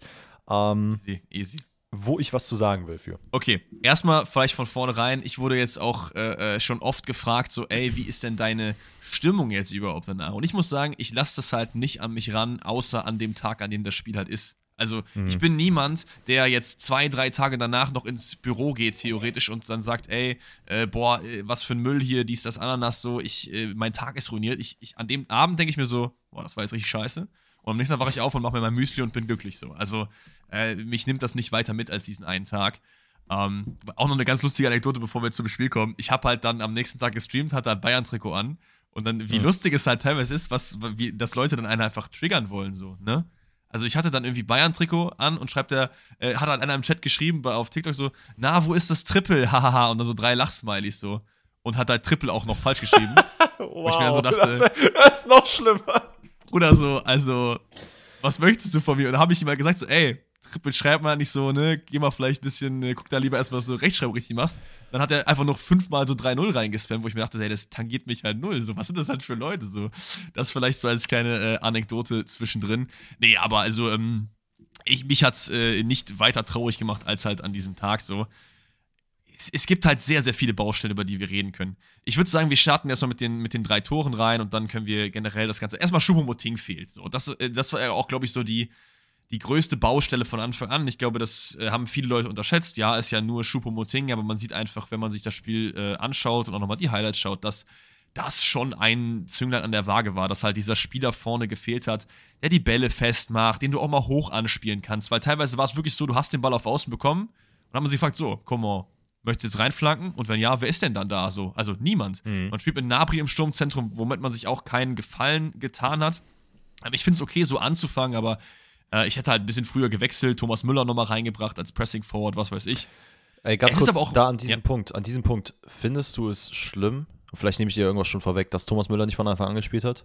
Nö, gar nicht. Also ich finde, ich finde, wenn du einen Trainer holst, ja, dann musst du diesem Trainer auch einen gewissen Freiraum geben. Und wenn er dann in seinem dritten Spiel, ein sehr wichtiges Spiel, sagt, okay, ich habe mir das und das überlegt, dann wird es mhm. auch so gemacht. Dann kommt man nicht mit von der Seite mit, äh, wieso spielt der nicht, wieso spielt der nicht so. Vielleicht hätte man es persönlich halt anders gemacht, aber Thomas Tuchel weiß mehr über Fußball als wir alle zusammen, die hier den Podcast hören und so. Und äh, deswegen finde ich das auch voll fein. Was ich halt dann von außen beobachtet hätte, dass es halt nicht so funktioniert, wie, glaube ich, es gewollt war. Und ich hätte halt früher reagiert. Das wäre halt meine Kritik gewesen. Aber vom Anfang, der Anfangsaufstellung, weiß ich nicht. Ich hätte jetzt auch Cancelo von Anfang an draußen lassen, finde ich auch voll okay. Den hätte ich aber allerdings auch früher gebracht. So. Naja, okay. gehen wir mal aufs äh, äh, Spiel ein. es gibt ja diese, äh, diese Szene beim 1-0, wo man sich fragt, warum hat Rodri da so viel Platz? Und der, der mhm. Grund dafür ist ja diese, diese ich, ich nenne es mal beim Namen, diese verkackte Übergabe von Nabri und Musiala. Weil irgendwie hat keiner von den beiden auf dem Schirm, dass da halt so eine riesen Lücke entsteht. Musiala geht dann nicht richtig hin, weil Nabri schon auf dem Weg nach vorne ist, sich da zu positionieren, dies, das, ananas. Ähm, und was der Mann dann macht, ist natürlich auch einfach, man kann es schon Weltklasse nennen. Ich finde schon. Also, wie er sich da rumdreht ja. als Sechser, der eigentlich nicht für sowas bekannt ist, mit dieser Technik das zu machen, war. Mit seinem schwachen schlecht. Fuß auch noch, ne? Schwacher Fuß, genau, aber Rodri hat auch gefühlt keinen schwachen Fuß so, ne? Also ich finde, das, das ist, auch richtig. wieder einer, hatten wir letztes Mal auch die Frage, wer ist äh, krass beidfüßig? Ich finde, Rodri ist auch schon, schon sehr krass beidfüßig. Ey, ganz ähm, kurz, wir müssen vielleicht auch noch, äh, da, da will ich mich nur ganz kurz eingrätschen. Ähm, wir haben das, während wir das Spiel geguckt haben, ne, ihr werdet es nicht wissen, aber Alex weiß es natürlich, wir haben mal ganz, für so zwei, drei Minuten haben wir mal auf Rodri geachtet. Und es ist faszinierend. Und mach das mal im nächsten Spiel von äh, Leuten wie Busquets oder generell Mittelfeldakteure, die eventuell so ein bisschen under, the, under the Rater sind. De Jong genauso ein Spieler. Die, die Blicke, die die teilweise haben, die scannen das Spiel nonstop. Ein Rodri, der steht an seinem eigenen 16er. Es gibt keine Gefahr. Die ganze Zeit blickt links, blickt rechts, guckt nach hinten, was ist die nächste Aktion, die ich machen kann. Der ist schon drei Schritte weiter. Das ist faszinierend zu sehen. Und deswegen, dieser Mann, er ist wirklich, das ist ein sehr underrated Spieler, weil de, das hat man nicht auf dem Schirm, wie krass impactful der für dieses Spiel ist. Es sind halt sehr oft diese Deep-Lying Playmaker, wie zum Beispiel auch Busquets, die sind eigentlich relativ äh, selber Spielertyp. Die haben ja. einfach, äh, im FIFA war das ein Region so. Busquets verlässt halt das Spiel und dann kommt Rodri rein, die sind halt einfach äh, relativ gleich eigentlich, was das Ganze angeht. Ich möchte jetzt hier schon mal den ersten Nebenkriegsschaubers aufmachen, denn bei dieser Szene, ähm, mit diesem Fernschluss von Rodri, kam tatsächlich, ich weiß nicht woher, das Thema auf Jan Sommer. Warum würde man sich diese Szene angucken und das Jan Sommer-Thema ausmachen? In Persona von Roman Weidenfeller, der nach dem Spiel irgendwie gesagt hat oder äh, während dem Spiel noch, dass Manuel Neuer den Ball gehalten hätte. Erstmal, selbst wenn Manuel Neuer diesen Ball gehalten hätte, was er nicht hätte, in meiner, meiner Meinung nach, aber da kann man drüber streiten, was ist das für eine respektlose und unnötige äh, Vergleich? Immer dieses Vergleichen, woher kommt das einfach? Dieser Mann hat echt gut gespielt, so. Warum muss man immer auf diesen Leuten so krass rumhacken? No Sommer, jedes Mal, nur weil der 1,84 ist, wenn er einen Longshot reinkriegt, kommt jedes Mal diese Diskussion auf. Warum? Ich, ich verstehe es beim besten Willen nicht. Ja, ich bin da komplett bei dir. Man muss natürlich, äh, das, ich will jetzt versuchen, nicht Roman Weidenfelder zu verteidigen, weil er Dortmunder ist oder so, aber Nein. man muss natürlich auch sagen, er ist da als Torwart-Experte oder als Experte und ehemaliger Torwart. Der wird natürlich gefragt. So, und klar, der könnte natürlich jetzt auch sagen, äh, ja, nee, ist komplett egal, ob das Neuer oder Sommer ist, der ist halt unhaltbar, klar. Aber natürlich will man irgendwie ein bisschen. Also dem wird wahrscheinlich genau. auch gesagt haben, so, ey, wenn sowas kommt, dann, ne, weißt du Bescheid, was du zu sagen hast. Mag genau, und darauf, erhalten, darauf wollte ich halt hinaus, dass ich halt immer das Gefühl habe, dass viele dieser Experten, die auch Experten sind, ne, also ich will jetzt hier Roman Weidenfeller, der weiß mehr, ob man den Ball halten kann oder nicht, als wir, 100 Prozent so. Aber ja. ich habe das Gefühl, dass diese Experten sich irgendwie oft sehr positionieren wollen, damit man irgendwie besonders ist, ne? Weil er hätte auch einfach sagen können, ey, ich weiß nicht, ob Neuer den gehalten hätte. War auf jeden Fall ein krasser Schuss. Und das wäre niemals so groß gemacht worden. Aber wenn ich mich halt hinstelle und sage, Neuer hätte den gehalten, so richtig, das ist Mario Basler-Taktik. Und das kann ich halt nicht respektieren, weil ich finde, das ist halt genau das, was auch ein Didi Hamann sehr, sehr oft macht, was ich halt überhaupt mhm. nicht fühle. So. Dieses ja, halt ich, so, ich, was sagen, um was zu sagen. So.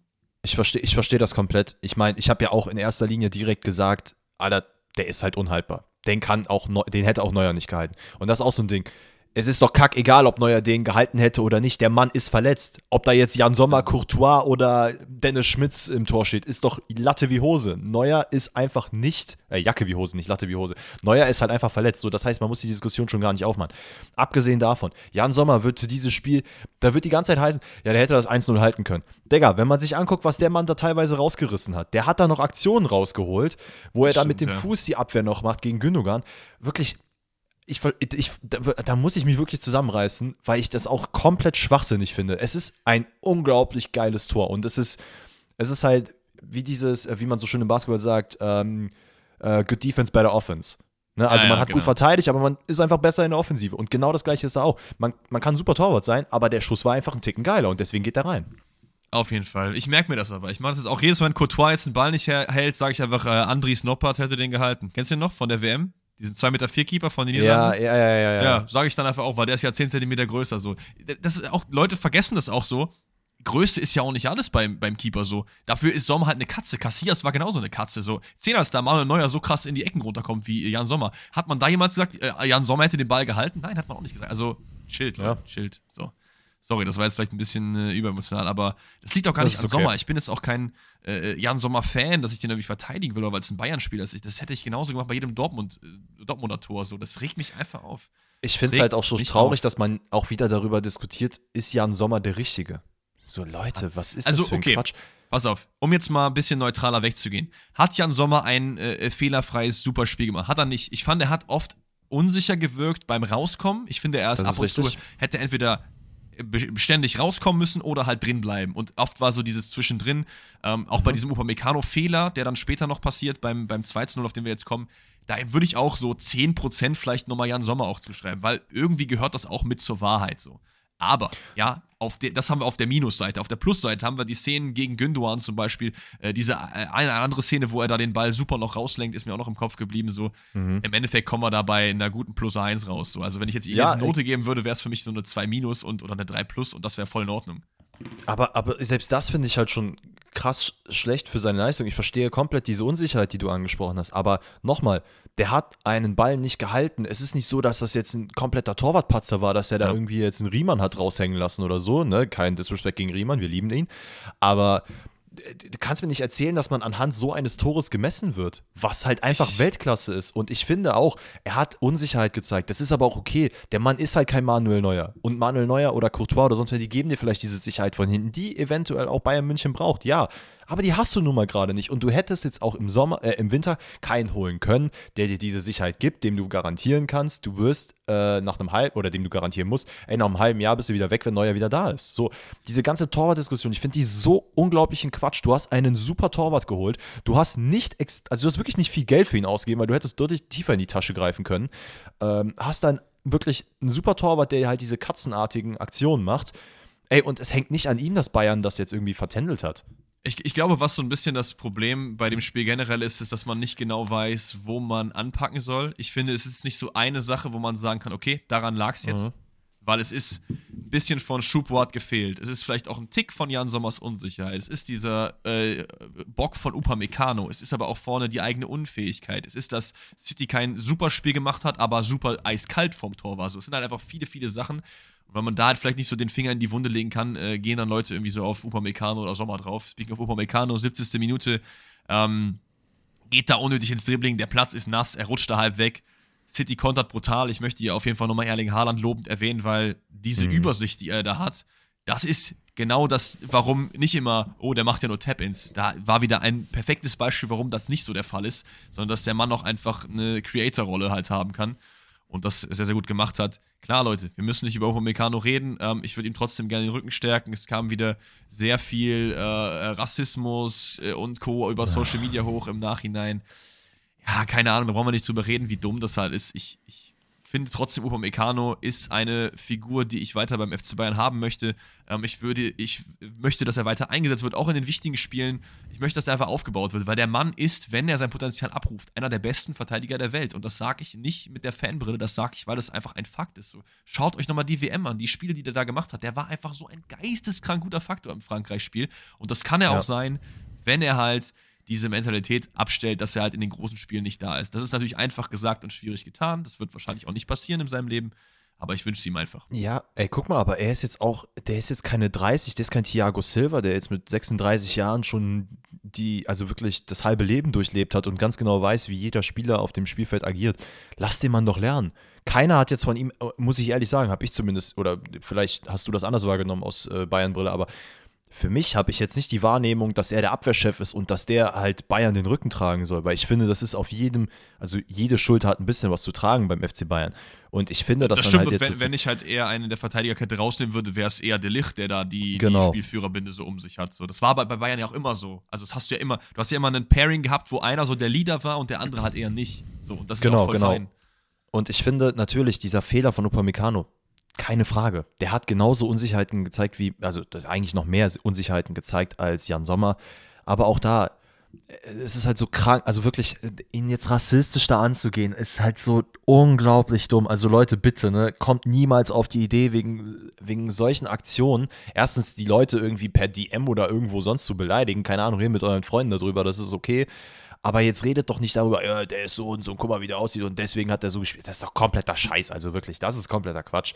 Aber ich finde, auch da, Upamecano, das ist natürlich nicht die einzige Aktion, die ein bisschen Unsicherheit gezeigt hat. Es gab natürlich noch ein, zwei andere, wo man sagen, hätte sagen können, ey, vielleicht wäre es ab der 60. Minute klug gewesen, Upamecano rauszunehmen äh, und dafür äh, Cancelo reinzubringen und Pavard dann halt in die Innenverteidigung zu setzen. Aber jetzt im Nachgang muss ich auch sagen, und das war auch mein erster Impuls, dieser Gedanke, ähm, war aber dann jetzt im Nachgang tatsächlich zu sagen, hm, vielleicht ist es ja gar nicht so dumm, Upamecano auf dem Spielfeld zu lassen, weil der Mann ist gerade unsicher und wenn du ihn halt wegen so einem Fauxpas jetzt vom Platz nimmst direkt. Stimmt, ja. Was, Stimmt. gibst, was gibst du dem Spieler für ein Bild dann als Trainer? Weil du denkst dann auch so, Alter, ich darf ja gar nichts mehr machen. Du setzt dich noch mehr unter Druck und dann passiert ja halt noch mehr. Und ich weiß nicht, ich finde das im Nachgang von Tore finde ich okay, dass man ihn hat halt noch weiter drauf auf dem Spielfeld lassen können.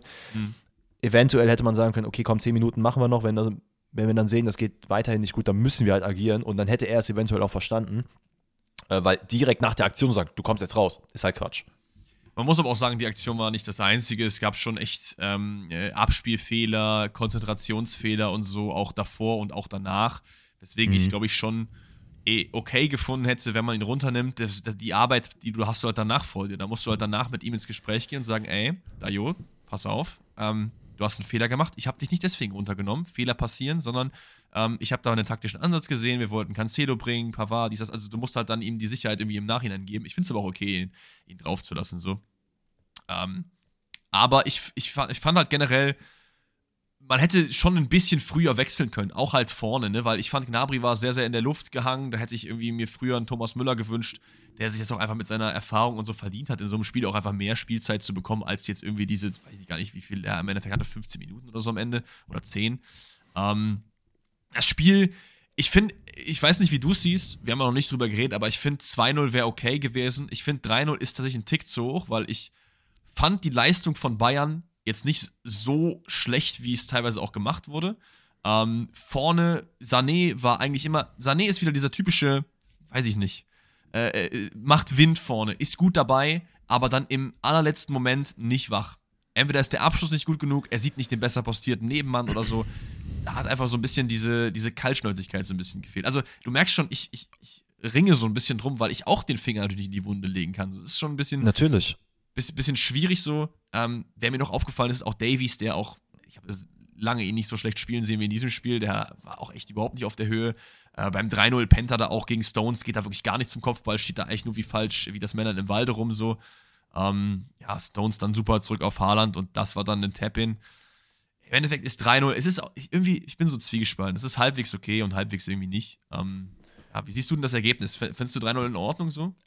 Also, erstmal will ich vielleicht auch, weil wir das jetzt, weil das ein bisschen kurz gekommen ist, schon highlighten, dass Manchester City, also, weil es wird auch oft in den Medien so dargestellt, dass Bayern erstens komplett kacke war, äh, was ich auch nicht mhm. so sehe, weil Bayern hat sehr gut gespielt, Bayern hat super Aktionen gehabt, es gab hier und da äh, Situationen, die du jetzt auch schon in Genüge äh, erwähnt hattest. Ich würde vielleicht noch da nochmal hervorheben, dass Gnabry leider vorne ja, halt nicht den Faktor gegeben hat, den er hätte geben sollen. Ähm, er ist aber auch kein gelernter Stürmer. Das ist halt auch nochmal, das muss man auch hervorheben. Der Mann ist nicht dafür eingesetzt, vorne zu stehen und die Tore wie Lewandowski zu machen. Deswegen auch da, ne, Kirche im Dorf lassen, beruhigt sein.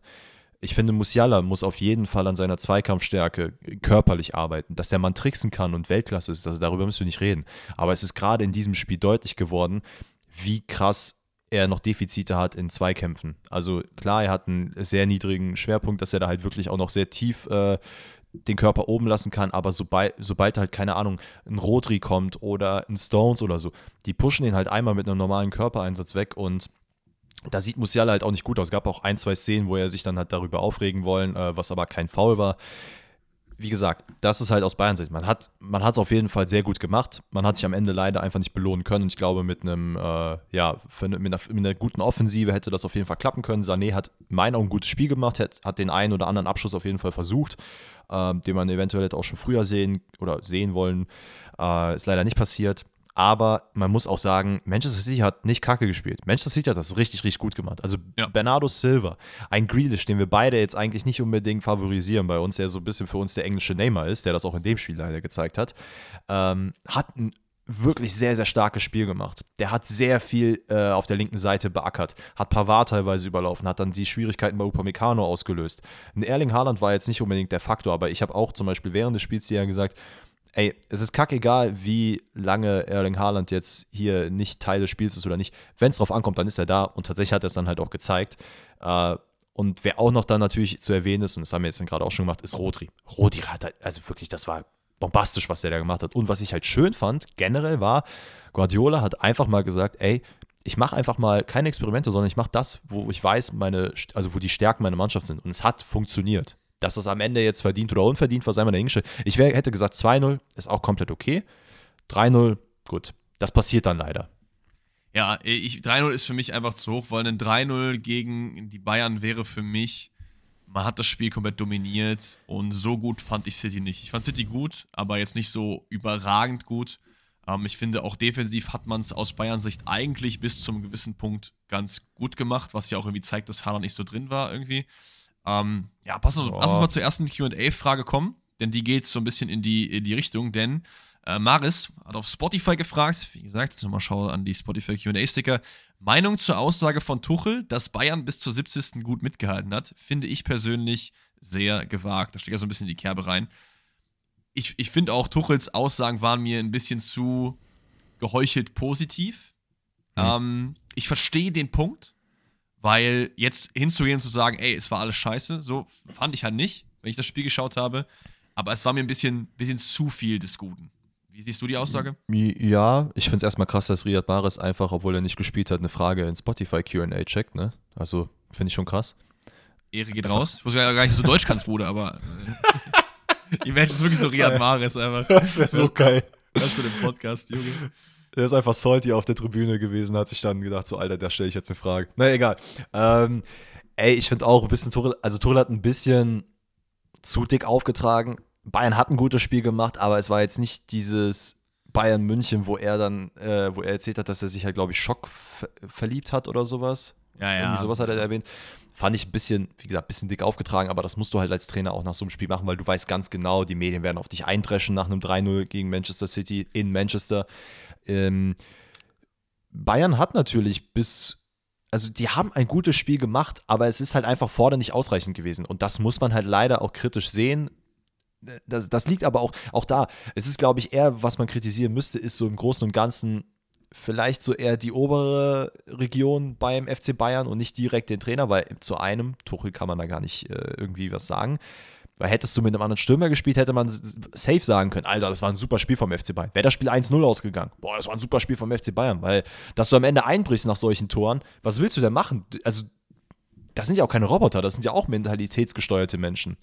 Ja, voll. Ähm, es ist, glaube ich, auch so ein bisschen beschützermäßig, weil er Klar. ganz genau weiß, dass natürlich äh, die Leute für Upamecano kommen werden, die Leute für äh, äh, äh, Sané vielleicht auch in Teilen kommen werden, weil im Endeffekt hat er ein gutes Spiel gemacht, aber halt die Dinger nicht gemacht. Und wir wissen alle, wie äh, Fußballfans in der Emotion sein können. Dann ist man am ehesten sauer auf den, der das Tor halt nicht reingemacht hat. So. Hm. Ähm, Deswegen, ich, ich würde es jetzt auch nicht zu hoch hängen. Ich gehe da nicht so super mit, aber ich bin da auf jeden Fall auf deiner Party. Ähm, die nächste Frage zu dem Spiel kommt vom lieben Moritz und der fragt, ähm, hat, ich habe ja mal das eigentlich schon beantwortet, deswegen geht es vielleicht eher an dich. Hat Bayern im Rückspiel noch eine Chance? So, da gut, dass ich die Frage gestellt bekomme. Also, Leute, ich muss erstmal vorab sagen, ich habe mir heute ein Video angeguckt von einem ähm, Sportchef einer sehr bekannten äh, eines sehr bekannten Sportmagazins in Deutschland. Also Die Bild. Könnte ich vielleicht. Okay, das wollte ich jetzt nicht erwähnen, aber gut. Also ich bin, bin voll dabei, auch hier gerne Namen zu nennen. So, wenn Leute wie Mist verzapfen, dann kann man auch drüber mit diskutieren. Gar kein Problem, wir beleidigen ja niemanden. Nee, nee, äh, ich finde es aber erschreckend, wie teilweise da geredet wurde dass halt Bayern komplett überrollt wurde. Das war ja Katastrophe, was die gemacht haben. Manchester City war hier komplett dominiert. Also das ist jetzt nicht der Wortlaut, aber das ist so die Quintessenz, die da rauskam. Hier Haaland, der eigentlich ein bisschen harmlos war, wo ich mir dachte, so, boah, das ist echt kein gutes Wortspiel. Das hätte von uns kommen können, dann wäre es cool gewesen, aber ne. Ja. Ähm, da dann zu sagen, so ja, dann hat er aber mal wieder rausgepackt und dann war auch die Rede davon, äh, Bayern München ist safe raus, dritter Pokal verspielt und äh, da habe ich mir auch in dem Moment gedacht, Alter, also sorry, wie viele Sachen haben wir schon in, äh, in der Champions League gesehen? Die da, also die haben Geschichte geschrieben. Ich habe es mir aufgeschrieben. Liverpool, Barcelona. Barcelona war 4-0 im Hinspiel vorne. Äh, ach, äh, sorry, Liverpool hat 4-0 äh, gewonnen nach einem 3-0 äh, Hinspiel gegen Barcelona. Ey, da hat man auch es irgendwie zu Hause nochmal geschafft. Bayern spielt auch zu Hause. Pa äh, Paris gegen Barca. Barca hat 4-0 im Hinspiel, äh, PSG, meine Güte, PSG hat 4-0 im Hinspiel gewonnen. Äh, Barcelona 6-1 danach. Juventus Turin gegen Atletico Madrid, da hieß es auch schon, Juventus ist ausgeschieden nach dem 2-0. Bumm, kommt Cristiano Ronaldo, macht drei Dinger, man ist weiter. Rom-Barcelona, auch so ein Thema und das ist dann das letzte. Ähm, Barcelona gewinnt 4-1 das Hinspiel, geht dann 3-0 unter in Rom. Rom kommt weiter. Das sind halt alles so Comeback-Geschichten. Warum sollte Bayern München das nicht können? Die haben auf jeden Fall die Qualität. Also. Absolut, und ich finde, der Gegner gibt es auch her. Weil ich, äh, City macht diese Saison besser als in den Saisons davor, aber ich finde, City ist auch immer mal wieder so für so ein für so einen Griff ins Klo gut. Guardiola probiert irgendwie taktisch was aus, macht einfach nicht so einen guten Tag. Das beste Beispiel sind die beiden äh, RB Leipzig-Spiele, die ja komplett unterschiedlich ja nicht hätten sein können. Dieses 7-0 ja. und dieses extrem lahme, ich glaube 0-0 war es im Hinspiel so, ne? Du musst einfach hoffen, dass du einen guten Tag erwischt und deine drei, vier Dinger vorne machst, denn das kann Bayern auch gegen eine City-Abwehr, die nicht unknackbar ist. Und auch Ederson ist in meinen Augen jetzt nicht so der, der sicherste Keeper, gerade wenn man von draußen das stimmt, kann man den auf jeden Fall äh, auch bezwingen aber dann musst du doch abschließen. Und du musst einfach hoffen, dass City vorne einen schlechten Tag hat. Erling Haaland irgendwie, weiß ich nicht, äh, was falsch gegessen, nicht mit dabei und dann Ey, aber um ehrlich, um ehrlich zu sein, das Spiel, so wie das gelaufen ist, ich, und das ist ja auch so ein Ding. Es, es klang jetzt so in den Medien, dass halt Thomas Tuchel etwas probiert hat, was irgendwie noch nie bei Bayern probiert wurde. Dass du, dass du da vorne Musiala, Gnabry, Koman, Sané und hast du nicht gesehen, wen alles da vorne stehen hat. Ist ja grundsätzlich keine verkehrte Idee. Das sind alles äh, Stürmer, die halt, oder äh, Offensivspieler, die super ins 1 gegen 1 gehen können, die sehr kreatives Spiel machen. Also wirklich, das kann ja funktionieren, so ist es ja nicht. Ja, vor allem, du hast ja auch einfach keinen anderen. Also wen willst du sonst ja, Gut, aber das, ist, aber das ist ja egal. Das ist ja egal, ob du jetzt, du hättest ja noch Mané reinsetzen können, Müller oder sonst was. Da, darum geht es gar nicht. Aber du hast genau, halt trotzdem die, dieses versucht. Ja? Aber die bringen dir halt auch nicht den Aspekt, der gefehlt hat. Die bringen dir auch keine 1,90, die bringen dir keine physische Stärke, keinen Ball festmachen. Das kann aber das finde find ich gar nicht. Aber das finde ich gar nicht, dass es. Also klar, das war der fehlende Faktor in dem Spiel, aber ganz ehrlich, wir hätten nicht darüber geredet, wenn es einfach so funktioniert hätte, wie Tuchel sich das hätte vorstellen können. Und ja, das voll. ist ja durchaus im möglichen Bereich. Also wie gesagt, du hast halt. Manchester City hat die letzten Jahre auch ohne Neuner gespielt und hat das hinbekommen. So sorry, aber dann warum sollte das jetzt Bayern München nicht auch hinbekommen? Die haben super Flügelspieler, die können auch Kombinationsspiel. Wenn Bayern in den Flow kommt, dann hat Manchester City da auch keine Chance. Also Bayern München jetzt hier abzuschreiben, und das sage ich als Dortmund-Fan, Leute, ne? Also führt euch das mal vor Augen. Ne? Ja, hat Bayern auf jeden Fall jegliche Chancen noch. So, eine Frage gibt es noch zu dem Thema, dann gehen wir rüber zu äh, Fight Club in der Bayern-Kabine. Ähm, die Frage kommt vom lieben Marc und er fragt, und ich habe sie extra provokant mit reingenommen, damit wir nochmal über dieses Thema reden können. Haben wir auch schon oft genug gemacht, aber wir haben auch hier so ein bisschen Bildungsauftrag. Äh, fliegt Tuchel, wenn er keinen Titel holt? Leute. Also, ich, ich weiß, dass Marc wahrscheinlich die Frage extra provokant gestellt hat, damit das halt so ein Thema im Podcast wird, aber nein. Also, in welcher Welt leben wir denn, dass, dass du einen Trainer holst, so ein, äh, ein Spiel oder so nicht mal ein Spiel, so direkt zu einem wichtigen Spiel, was er auch noch ja gewinnt, so. Und selbst wenn er jetzt irgendwie unlucky die Do äh, Meisterschaft gegen Dortmund verliert, weil die das irgendwie super machen, so, der Mann bleibt auf jeden Fall. Warum würde dich. Dann kam da wieder hier, äh, ein, zwei haben mir geschrieben, ey, was glaubst du, kommt Nagelsmann wieder zurück? Vertrag gilt ja noch. Die schmeißen Tuchel dann auf einmal wieder raus und holen Nagelsmann zurück oder was? Das wäre komplett dumm. Also, weiß ich jetzt nicht. Ah, das ist echt witzig. Ich habe tatsächlich auch mal drüber nachgedacht, was jetzt wäre, wenn die Nagelsmann einfach wieder zurückholen als Co-Trainer von Tuchel und der lernt dann so an seiner Seite. Da habe ich auch so ein paar Gedankenspiele mal gehabt. Aber nee, ey, ich bin auch deiner Meinung. Tuchel wird nicht fliegen. Ganz ehrlich, ich muss, in meinen Augen muss ich sagen, ich finde es auch erschreckend zu sehen, wie viele Leute geschrieben haben, mit Nagelsmann hätten das auch geschafft. Auch so ein Ding, was bei der Bild dann gesagt wurde. Ähm, als Nagelsmann noch Trainer war, war man in allen drei Wettbewerben vertreten. Ja, alles klar, cool als man mit Kofeld Anfang bei Werder gespielt hat, war man noch nicht abgestiegen. Was ist das für eine Aussage? Das ist ja kompletter Quatsch. Mit Graham Potter genauso. Ja, am Anfang der Saison war noch alles gut. Ja, danke. So, da ging man. So, so, so, Leute, die so Sachen mit irgendwas in Beziehung setzen, so. Ja, als Heinkes noch Bayern-Trainer war man noch D-Mark, da war die Butter noch viel billiger. So, ja, okay. Ey, das ist Wahnsinn, wie man so eine Aussage treffen kann. Ne? Wirklich, Leute, bitte tut mir den Gefallen ich meine, wir sind nicht eure Number One-Quelle, die halt jetzt alles verlässlich und hundertprozentig sagt. Aber bitte, bevor ihr solche Sachen für bare Münze nimmt, guckt euch nochmal ein, zwei andere Meinungen an und bildet also, dann eure war jetzt, Meinung. war jetzt auch kein Front gegen Marc und seine Frage. Nein, nein, nein, nein, nein absolut also, nicht. Versteht mich da nicht falsch. Es ging allgemein nur. Nee, nee, genau. Das wollte ich jetzt auch nochmal sagen. Also, das ist, äh, ich, ich verstehe schon und es ist ja auch immer so, dass. Äh, gerade wenn man sich vielleicht auch nicht so viel mit dem Thema beschäftigt oder man beschäftigt sich viel damit und hat einfach eine andere Meinung, ist natürlich auch, ist natürlich auch fair. Ich, ich würde aber sagen, Ganz kurz, nee, sorry, ich will noch was einwerfen. Ich glaube nämlich, egal was jetzt im Sommer passiert, äh, wenn Tuchel jetzt nichts gewinnt, er wird nicht Meister, er verliert in der Champions League, im DFB-Pokal oder sonst was, wird ihm nichts passieren. Ich glaube aber, dass dann Oliver Kahn und Brazzo oder zumindest einer von beiden sich ein bisschen eher Sorgen um ihren Job machen. Und ich glaube in dem Fall, dass es tendenziell Brazzo sein wird. Einfach alle weg. Einfach alle weg. Irgendwen Neues. Fällt dir spontan wer ein, der geil wäre? Mir jetzt nicht. Für, für Brazzos für, Job oder was? Ja, für Brazzo oder Kahn oder Heiner, irgendwen. Irgendwen einfach.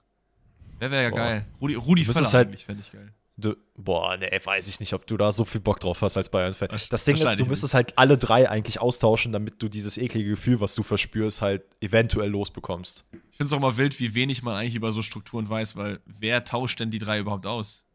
Also ist der. Uli. Ist, der Uli. Der ist immer so, egal wie die Bayern-Hierarchie ist, ganz oben ist einfach nur so, so ein Bild von Uli Hoeneß mit seinem roten Kopf. Der ist auch ganz, äh. ganz klein, wenn man genau hinguckt und auf das Bayern-Logo zoomt. Ganz unten in der weißen Raute, da sieht man ein Bild von Uli Hoeneß. Wie witzig wäre das, wenn das wirklich so wäre? Einfach so bei 9000 Pixel reingezoomt. Das kann man ja machen. Das würde ja niemandem auffallen. Das wäre so geil. Oder einfach so Schleichwerbung von seinen Würstchen. Ja, Mann. Okay, Leute. Also, Sané gegen Mane. Bayern, Schlagsahne, schlagfertig, macht ein Wortspiel, wie ihr lustig seid. Wir müssen noch über eine Szene reden, die nach dem Spiel passiert ist. Oh, ähm, wundervoll. Und zwar in der Kabine, FC Hollywood-like, soll es zu einem Handgemenge gekommen sein zwischen Sadio Mane und Leroy Sane oder Leroy Sane, wie Lothar Matthäus zu sagen pflegt.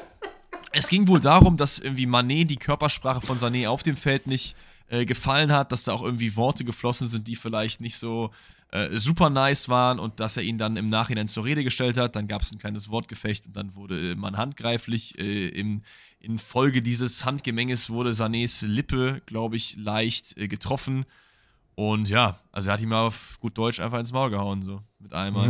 Und ich fand es irgendwie wild, ganz kurz. dass Glaubst du, das war so eine Links-Rechts-Kombo oder einfach nur so ein gestreifter Schlag oder so eine, eine Latsche? Weil ich könnte mir schon vorstellen, so ein kleiner Manet, weil Sané ist ja ein bisschen größer, dass er schon so eine kleine Links-Rechts-Kombo ausgepackt hat. Sané konnte noch die eine ausweichen und hat dann aber die zweite kassiert. Wer wird überhaupt in so, in so einem One-on-One-Fight gewinnen? Safe Manet, oder? Also. Ich glaube, der hat dreckige Tricks drauf. Ich glaube auch bei Sané, ohne ihm zu nahe treten zu wollen, das ist dann wieder dieses, äh, ich rufe die, ruf die Polizei, äh, sobald man mich irgendwie berührt. Ich rufe den Josua. Die Polizei, ja moin. Nee, ähm, ja, ist nicht das erste Mal, dass das passiert ist. Wusstest du das? Der letzte äh, Kabinenfight bei den Bayern? Nee, ich weiß nur, dass Podolski Ballack mal eine gescheut hat. Das war beim DFB, oder? Ja, und Ribery Robben. 2013, ah, glaube ich. Ja, oder stimmt, 12, stimmt, stimmt, stimmt, stimmt. Ich erinnere ja, das mich. War, war auch noch ein Handgemenge. Ja, also auch das. Ich glaube, da spreche ich auch für dich hängt sowas nicht so hoch. Ist das eine ungeile Aktion? Ja, ist es. Gewalt ist immer ungeil, klärt das halt äh, von mir aus über, weiß ich nicht, Picto-Chat auf Nintendo DS, aber nicht äh, vis-à-vis -vis mit einer Faust im Gesicht von wem anders. So, das macht man einfach nicht. Ähm, wird jetzt hier Manets Vertrag aufgelöst? Transfergerücht? Äh, macht er noch ein Spiel für die Bayern?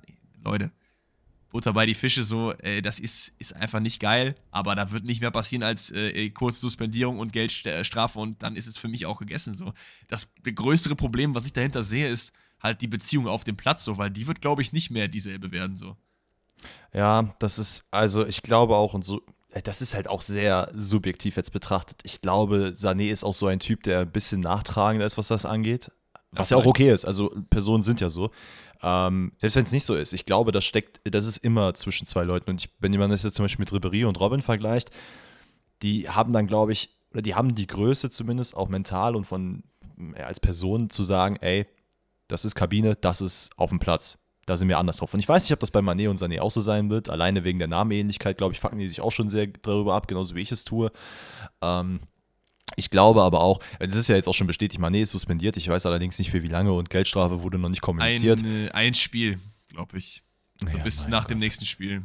Ja, guck mal. Aber dann ist es auch so, ne? Und das denke ich mir halt auch so. Leroy Sané kam vom Flughafen oder wo auch immer die daherkam, äh, hat so auf seine Lippe gebissen, auf seine untere, damit man das nicht sieht, wo ich mir auch dachte, ja, Digga, Alter. Ob du es jetzt zeigst oder da drauf beißt, jeder weiß doch, was jetzt Sache ist.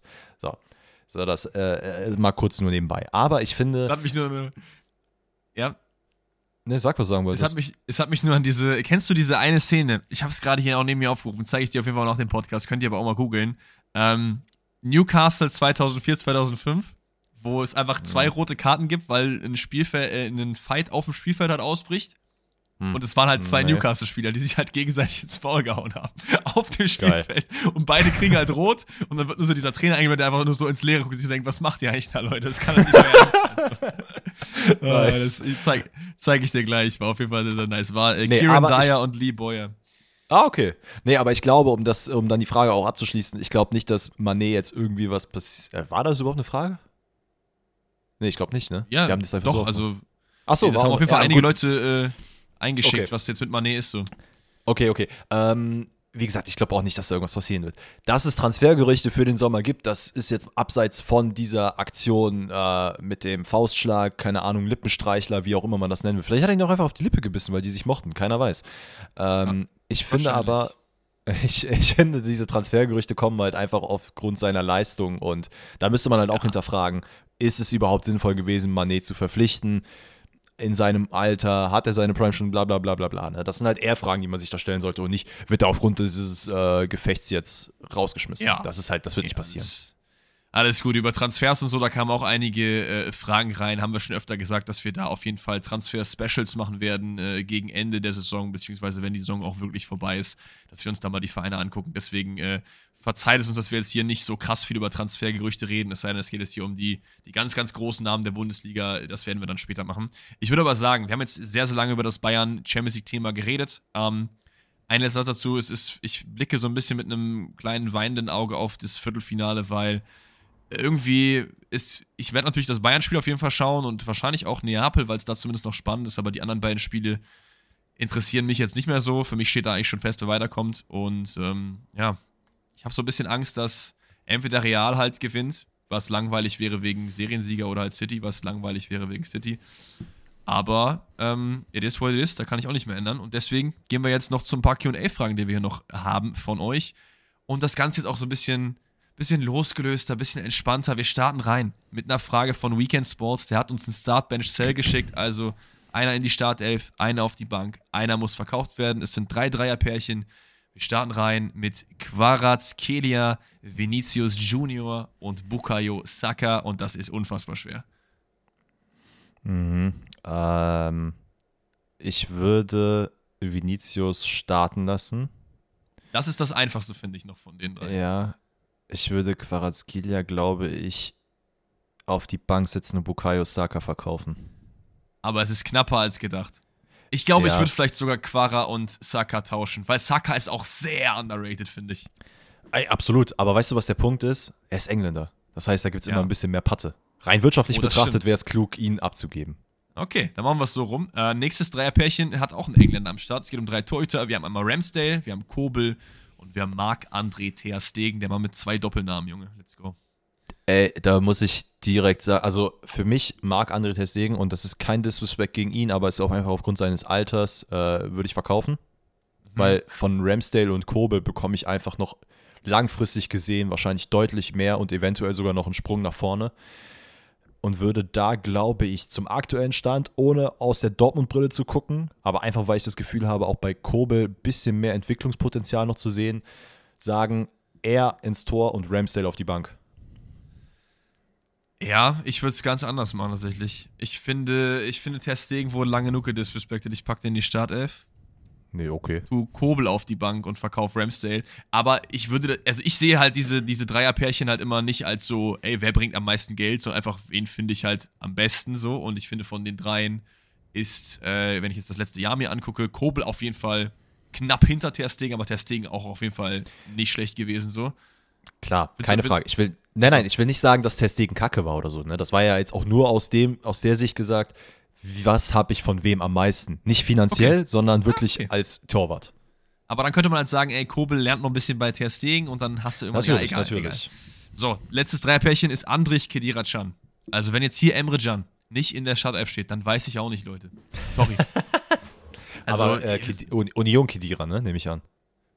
nee, Sami aus dem Ruhestand zurück. Nee, nee, Union Kedira.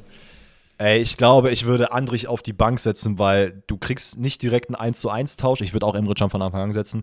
Andrich würde ich auf die Bank setzen, weil wenn Emre Can draußen ist und weil er keine Power mehr hat oder so, dann setzt du Andrich rein und du kriegst halt auch einfach einen äh, Pitbull, der alles auffrisst, was auf dem Platz läuft. Äh, Ja, und bei Kedira ist, glaube ich, der gleiche Effekt, wie es halt bei vielen anderen Spielern auch ist.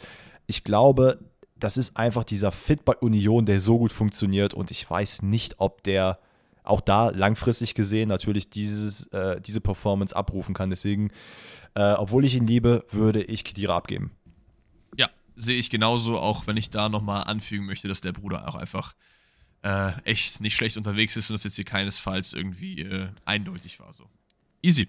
Ähm, dann haben wir mal wieder ein Mannschaft vergleichen mit Mannschaft vergleichen. Kommt von letzter Woche, habe ich noch äh, übermäßig gehabt. Das haben wir letzte Woche nicht geschafft, vom lieben Shorty. Der geht rein mit Bremen 2009 und HSV 2013. Die Mannschaften vergleichen oh. wir einmal kurz. Junge, also du wirst jetzt vielleicht gucken, weil es jetzt auch äh, schlappe 14 Jahre teilweise her ist. Du kennst hier jeden von denen. Ja, 100%. nein, ich, das war jetzt ein so, uh, das sind die nice Mannschaften. Ach so, ach so, das, genau, das sind nämlich die nice Mannschaften. Wir starten im Tor und da gibt es nur eine richtige Antwort, aber ich äh, stelle trotzdem die Frage: Tim Wiese oder René Adler? Eigentlich müsste ich wissen, wen du nennen würdest, aber. Als Zehner, dass du jetzt hier Tim Wiese nimmst, Digga. Nee, okay, weil ich habe auch kurz überlegt, Moment, der wird doch nicht Tim Wiese nehmen, der nimmt doch safe René Adler. Ja, ich gehe auch mit also, René Adler. Abseits des Platzes Tim Wiese sowieso ciao, mit diesen ganzen ja. äh, äh, rechte Chatgruppen, dies, das. Der hat ja auch jetzt letztens einfach äh, lebenslang Verbot bekommen im Bremen-Stadion, ne? Was ist aus dir geworden, Bruder? Ja, ist auf jeden Fall ein bisschen, bisschen nach der Karriere, äh, ist ein bisschen zu Kopf gestiegen. René Adler immer sehr humble gewesen, aber auch auf dem Platz äh, fand ich ihn immer sehr, sehr stark. Dann haben wir Sebastian Böhnisch auf links gegen Dennis Aogo. Und das ist eigentlich so dein 1 zu 1 Kopie als Spieler, so, ne? Ja, ne, ich, ich, ich brauche Dennis Aogo da. Ja, dann haben wir, mag vielleicht close sein, aber in meinen Augen ist das nicht. Wir haben Naldo gegen äh, Marcel Janssen. Sorry, Alter. Naldo ist einer der geilsten Verteidiger der Bundesliga-Geschichte. Ja, 100%. Und, ah, ja, ja, ja, doch. Ich habe kurz überlegt, ob ich einen Case für Marcel Janssen machen könnte, der auf jeden Fall auch überragend war, aber ja, nee, ich brauche, ich, wer ist die zweite Paarung? Westermann gegen Mertesacker. Oh ja, nee, sorry, aber da muss ich mit Mertesacker dann auch gehen. Also ich meine, wir können auch einfach Marcel Janssen nehmen. Marcel nee, Janssen nee, und Naldo. Nee, nee. weißt du, ich meine? Nee. Das geht. Das Mertesacker war schon krass, ne? Mal Naldo und Mertesacker ist auch eine sexy Kombo. Das ist, das ist eine sehr sexy Kombo. Äh, Dennis Diekmeyer auf rechts und Clemens Fritz. Ich glaube, das ist auch relativ klar, dass wir Clemens Fritz nehmen, oder? Obwohl Diekmeyer auch nicht bad ist. Clemens Fritz hat, ich glaube, ich habe es schon mal in der Folge erwähnt, der hat einen ganz, ganz äh, besonderen Platz in meinem Herzen. Der in einem Werder-Trikot mit langen Haaren, das war so, Alter, da will ich auch mal hin. Kann man machen. Wir gehen im 4-2-2-2 rein, das heißt, wir haben zwei Sechser. Da haben wir erstmal äh, Thorsten Frings, der Lockenmann, gegen David Jarolim. Ist auch nicht einfach, aber ich glaube, ich gehe mit Frings. Wie ist es bei dir? Ja, für mich auch. Der ist auch so einer, der, der, der kann auch richtig dreckig kämpfen. Kann er auch, ja. Hat ja. Das war ja auch hier, der hat auch den Manet gemacht. War doch hier äh, Viertel, Viertel, nee, Halbfinale bei der WM Stimmt. 2000, nee, Viertelfinale, war es gegen Argentinien, wo er da dem Argentinier da so halb vor die, äh, die Wange irgendwie gehauen hat und dann ja, kann man noch, ja, ja. Die, ja, ja, genau, damit er da gesperrt wird, ja, ja. Okay, ähm, und die zweite Sechserpaarung ist äh, Frank Baumann, der ja als Spieler nicht bad war, kann man ihm nicht äh, äh, ankreiden, gegen Thomas Rincon. Ich weiß nicht, ob du den noch kennst. Mhm. Venezuelaner mit Temperament. Was sagst du denn? Frank Baumann war schon nicht bad, ne? Ich glaube, ich gehe. mit Frankie. Ja, geh. Thomas Rincon spielt immer noch. Moment mal kurz. Alter. ist bei Sampdoria Genua aktuell unterwegs? Wie alt ist denn der? 36 jetzt. Ja, why Gut. not? Kann man, kann man machen, ne? Kann man machen. Gut, dann war zwei Zehner. Wir haben Jungmin Son gegen Diego. Das ist eklig, ne? Boah. Uh. Boah, scheiße, uh. ey. Zwei Zehner ja, haben wir. Ja, wir haben Jungmin Son gegen Diego auf links und auf der anderen Seite haben wir Ösi gegen Van der Vaart. Boah, du Kacke, Alter. Also, also, ich, kann ja, ich kann ja mal, wenn du überlegen willst, kurz meinen Case sagen. Ich finde, man kann. Diego war super geil in der Bundesliga, ne? Aber wenn man sich die Karriere eines Jungmin Son anguckt, kann man nicht Diego über Jungmin Son nehmen. 100% nicht. Deswegen gehe ich mit nee. Son. Auf der anderen Seite aber halt mit Özil über Van der Vaart.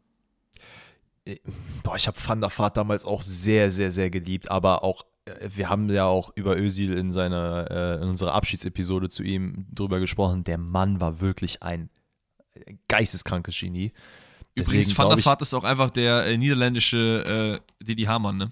Also, was ich von dem teilweise für Aussagen lese, Junge, hat sich auch nach der Karriere gedacht, so Leute, jetzt gibt's Beef. Jetzt gibt's Beef. ja, aber ey, Heuminson auch, also nehme ihn. Diego, wirklich, wir lieben ihn alle, aber was Son teilweise da fabriziert, äh, der ja auch einfach überall vorne spielen kann. Aber schau dir, du hast uns wirklich echt hops genommen. Ne? Das sind halt teilweise echt hier Paarungen, da kommen wieder Gefühle hoch, ey. Pizarro gegen Mladen Petric ist die nächste Paarung. Junge. Ja, aber da muss man ganz klar mit Pizarro gehen. Ja, finde ich auch. Also ich, ich liebe auch, auch Mladen Petric. Ich habe den auch wirklich, das war eine super Zeit damals Bundesliga. Äh, habe ich auch geliebt. Ich habe den auch sehr bei Dortmund gefühlt. Aber da muss man in meinen Augen ganz klar mit Pizarro gehen. Und dann haben wir noch Artyom äh, Rudnevs gegen äh, Thiago, Alme äh, Thiago Almeida, sage ich. Hugo Almeida natürlich. Auch da, Hugo Almeida, auch besonderer Mensch für mich. Also, Deswegen also gehe ich auch mit dem. Diese Bremen-Mannschaft, wie ich sie gerade vorgelesen habe, das ist ja geisteskrank. Ne? Also HSV auch not bad, not bad. Ähm, aber ja, ich glaube, das Ding bei Son ist zum Beispiel auch, dass man ja auch immer noch den, den Tottenham-Son gerade vor Augen hat und nicht den, den HSV-Son, der auch krass war, keine Frage, ne? Aber naja, Ey, wildes, äh, wildes Ding, Shorty. Vielen lieben Dank fürs Einsenden. So, dann haben wir jetzt noch äh, vier Fragen, die wir jetzt noch schnell durcharbeiten für euch. Und zwar fragt der liebe Benjamin: Kann Mokoko langfristig die Lösung für Dortmunds Mittelstürmerproblem sein? Ich ziehe mich raus, die Frage geht an dich. Ähm, ja, äh, klar kann er das sein, aber ist halt jetzt gerade so ein bisschen schwer abzuschätzen. Ne? Also zu einem hat man natürlich auch das Vertrauen, sonst hätte man nicht mit ihm verlängert. Ähm, ist Mokoko ja. für dich ein Mittelstürmer, Mittelstürmer? Es wäre vielleicht auch erstmal so eine provokante ich, ich Frage halt, Raum. Ich, ich habe eher so das Gefühl, also äh, du kannst ihn nicht mit, mit Aller vergleichen, weil wir hatten es auch schon in den Bundesliga-Rückblicken gesagt. Aller ist einer, der halt vorne den Ball festmachen kann, so ein bisschen wie Ajorg, ähm, der Mitspieler auf sich zieht, der dadurch Räume schafft für eben Adjemis und Brands dieser Welt. Und ich finde, Mokoko ist eher auf so einer ja, auf so einer, so einer Doppelzehn zum Beispiel wäre der halt ganz geil. Also so wie Adiemi das teilweise macht, dass er halt dann irgendwie die Leute überläuft, weil das kann Mokoko ja auch richtig gut. Aber ihn so vorne als Zielspieler zu setzen, sehe ich ehrlicherweise ein bisschen schwierig. Also gerade in dem Spielstil, wie Dortmund das halt machen will. Er ist halt auch gar nicht so super klein, ne? Der ist halt auch schon äh, 1,79, also vielleicht wächst er ja auch noch ein bisschen was. Ich meine, mit 18 ist man ja noch nicht komplett ausgewachsen, so. Maybe geht da noch was. Ähm, ich hätte jetzt eher gedacht, ey, Mokoko, geh mal ein bisschen ins Gym, und dann machst du den Carlos Tevez, weil das hat ja auch gut funktioniert. Oh. Der war ja auch sehr oh. klein. Weißt du, wie ich meine? Ja, Aguero auch sehr kleiner Mann, ne? Aber der war halt auch nicht ja. der Zielspieler, den man vorne dann immer gesucht hat. Der hat sich dann auch so ein bisschen stimmt. durchgedribbelt. Aber, ey, ganz ehrlich, ähm, vielleicht jetzt, ja, ja doch. Also grundsätzlich klar, Mokoko kann auf jeden Fall in diese Position rücken, aber er macht aktuell, oder zumindest wirkt das aktuelle Bild nicht so, als würde das die Zukunft für Dortmund sein. Ähm, ich glaube aber, wenn es so weitergeht und ich glaube, das wird Dortmund auch äh, so weitermachen. Man wird ihm nicht die Bürde aufsetzen, dass er der äh, Zielspieler sein wird, sondern er wird hinter einem Stürmer wie Modest Aller oder wer auch immer da noch kommen soll, anlernen und halt immer wieder neue Positionen finden. Keine Ahnung, falsche Neun oder hast du nicht gesehen, sodass er solche ja, Positionen einnehmen wird. Doppelsturm ist, ist the way to go und dann hast du halt ja. neben ihm jemanden, der halt größer, physisch stärker ist und Moko kann dann über diese Räume kommen, sich mal ein bisschen fallen genau. lassen. So, das äh, äh, sehe ich einfach eher Gut, dann nächste Frage kommt vom von D.VFB, steht leider kein Name dazu, deswegen habe ich das jetzt so aufgeschrieben. Ähm, was waren eure Lieblingsspiele, als ihr Jugendliche wart? Und waren das andere als heute? Also, auf jeden Fall waren es andere als heute, weil ich erst bei mir später appreciated habe, dass ich so ein Typ bin, der auf die Spieler steht, die halt so richtig down to earth sind, dass so die, diese überfairen Leute, so, dass als Kind war ich so, boah, Junge, der hat einen geilen Schuss, den finde ich cool, so. Mhm. Das war halt einfach anders, so. Als Kind fand ich halt Ronaldinho geil. Ich meine, finde ich immer noch übertrieben geil, aber heute würde ich halt zum Beispiel jemanden wie Klose, Schweinsteiger, äh, äh, Puyol über Ronaldinho setzen. Das war halt früher nicht der Fall. Mir wären es halt auf jeden Fall Ronaldinho. Ähm, ich fand aber auch damals schon Schweinsteiger sehr, sehr geil. Den fand ich richtig, richtig cool.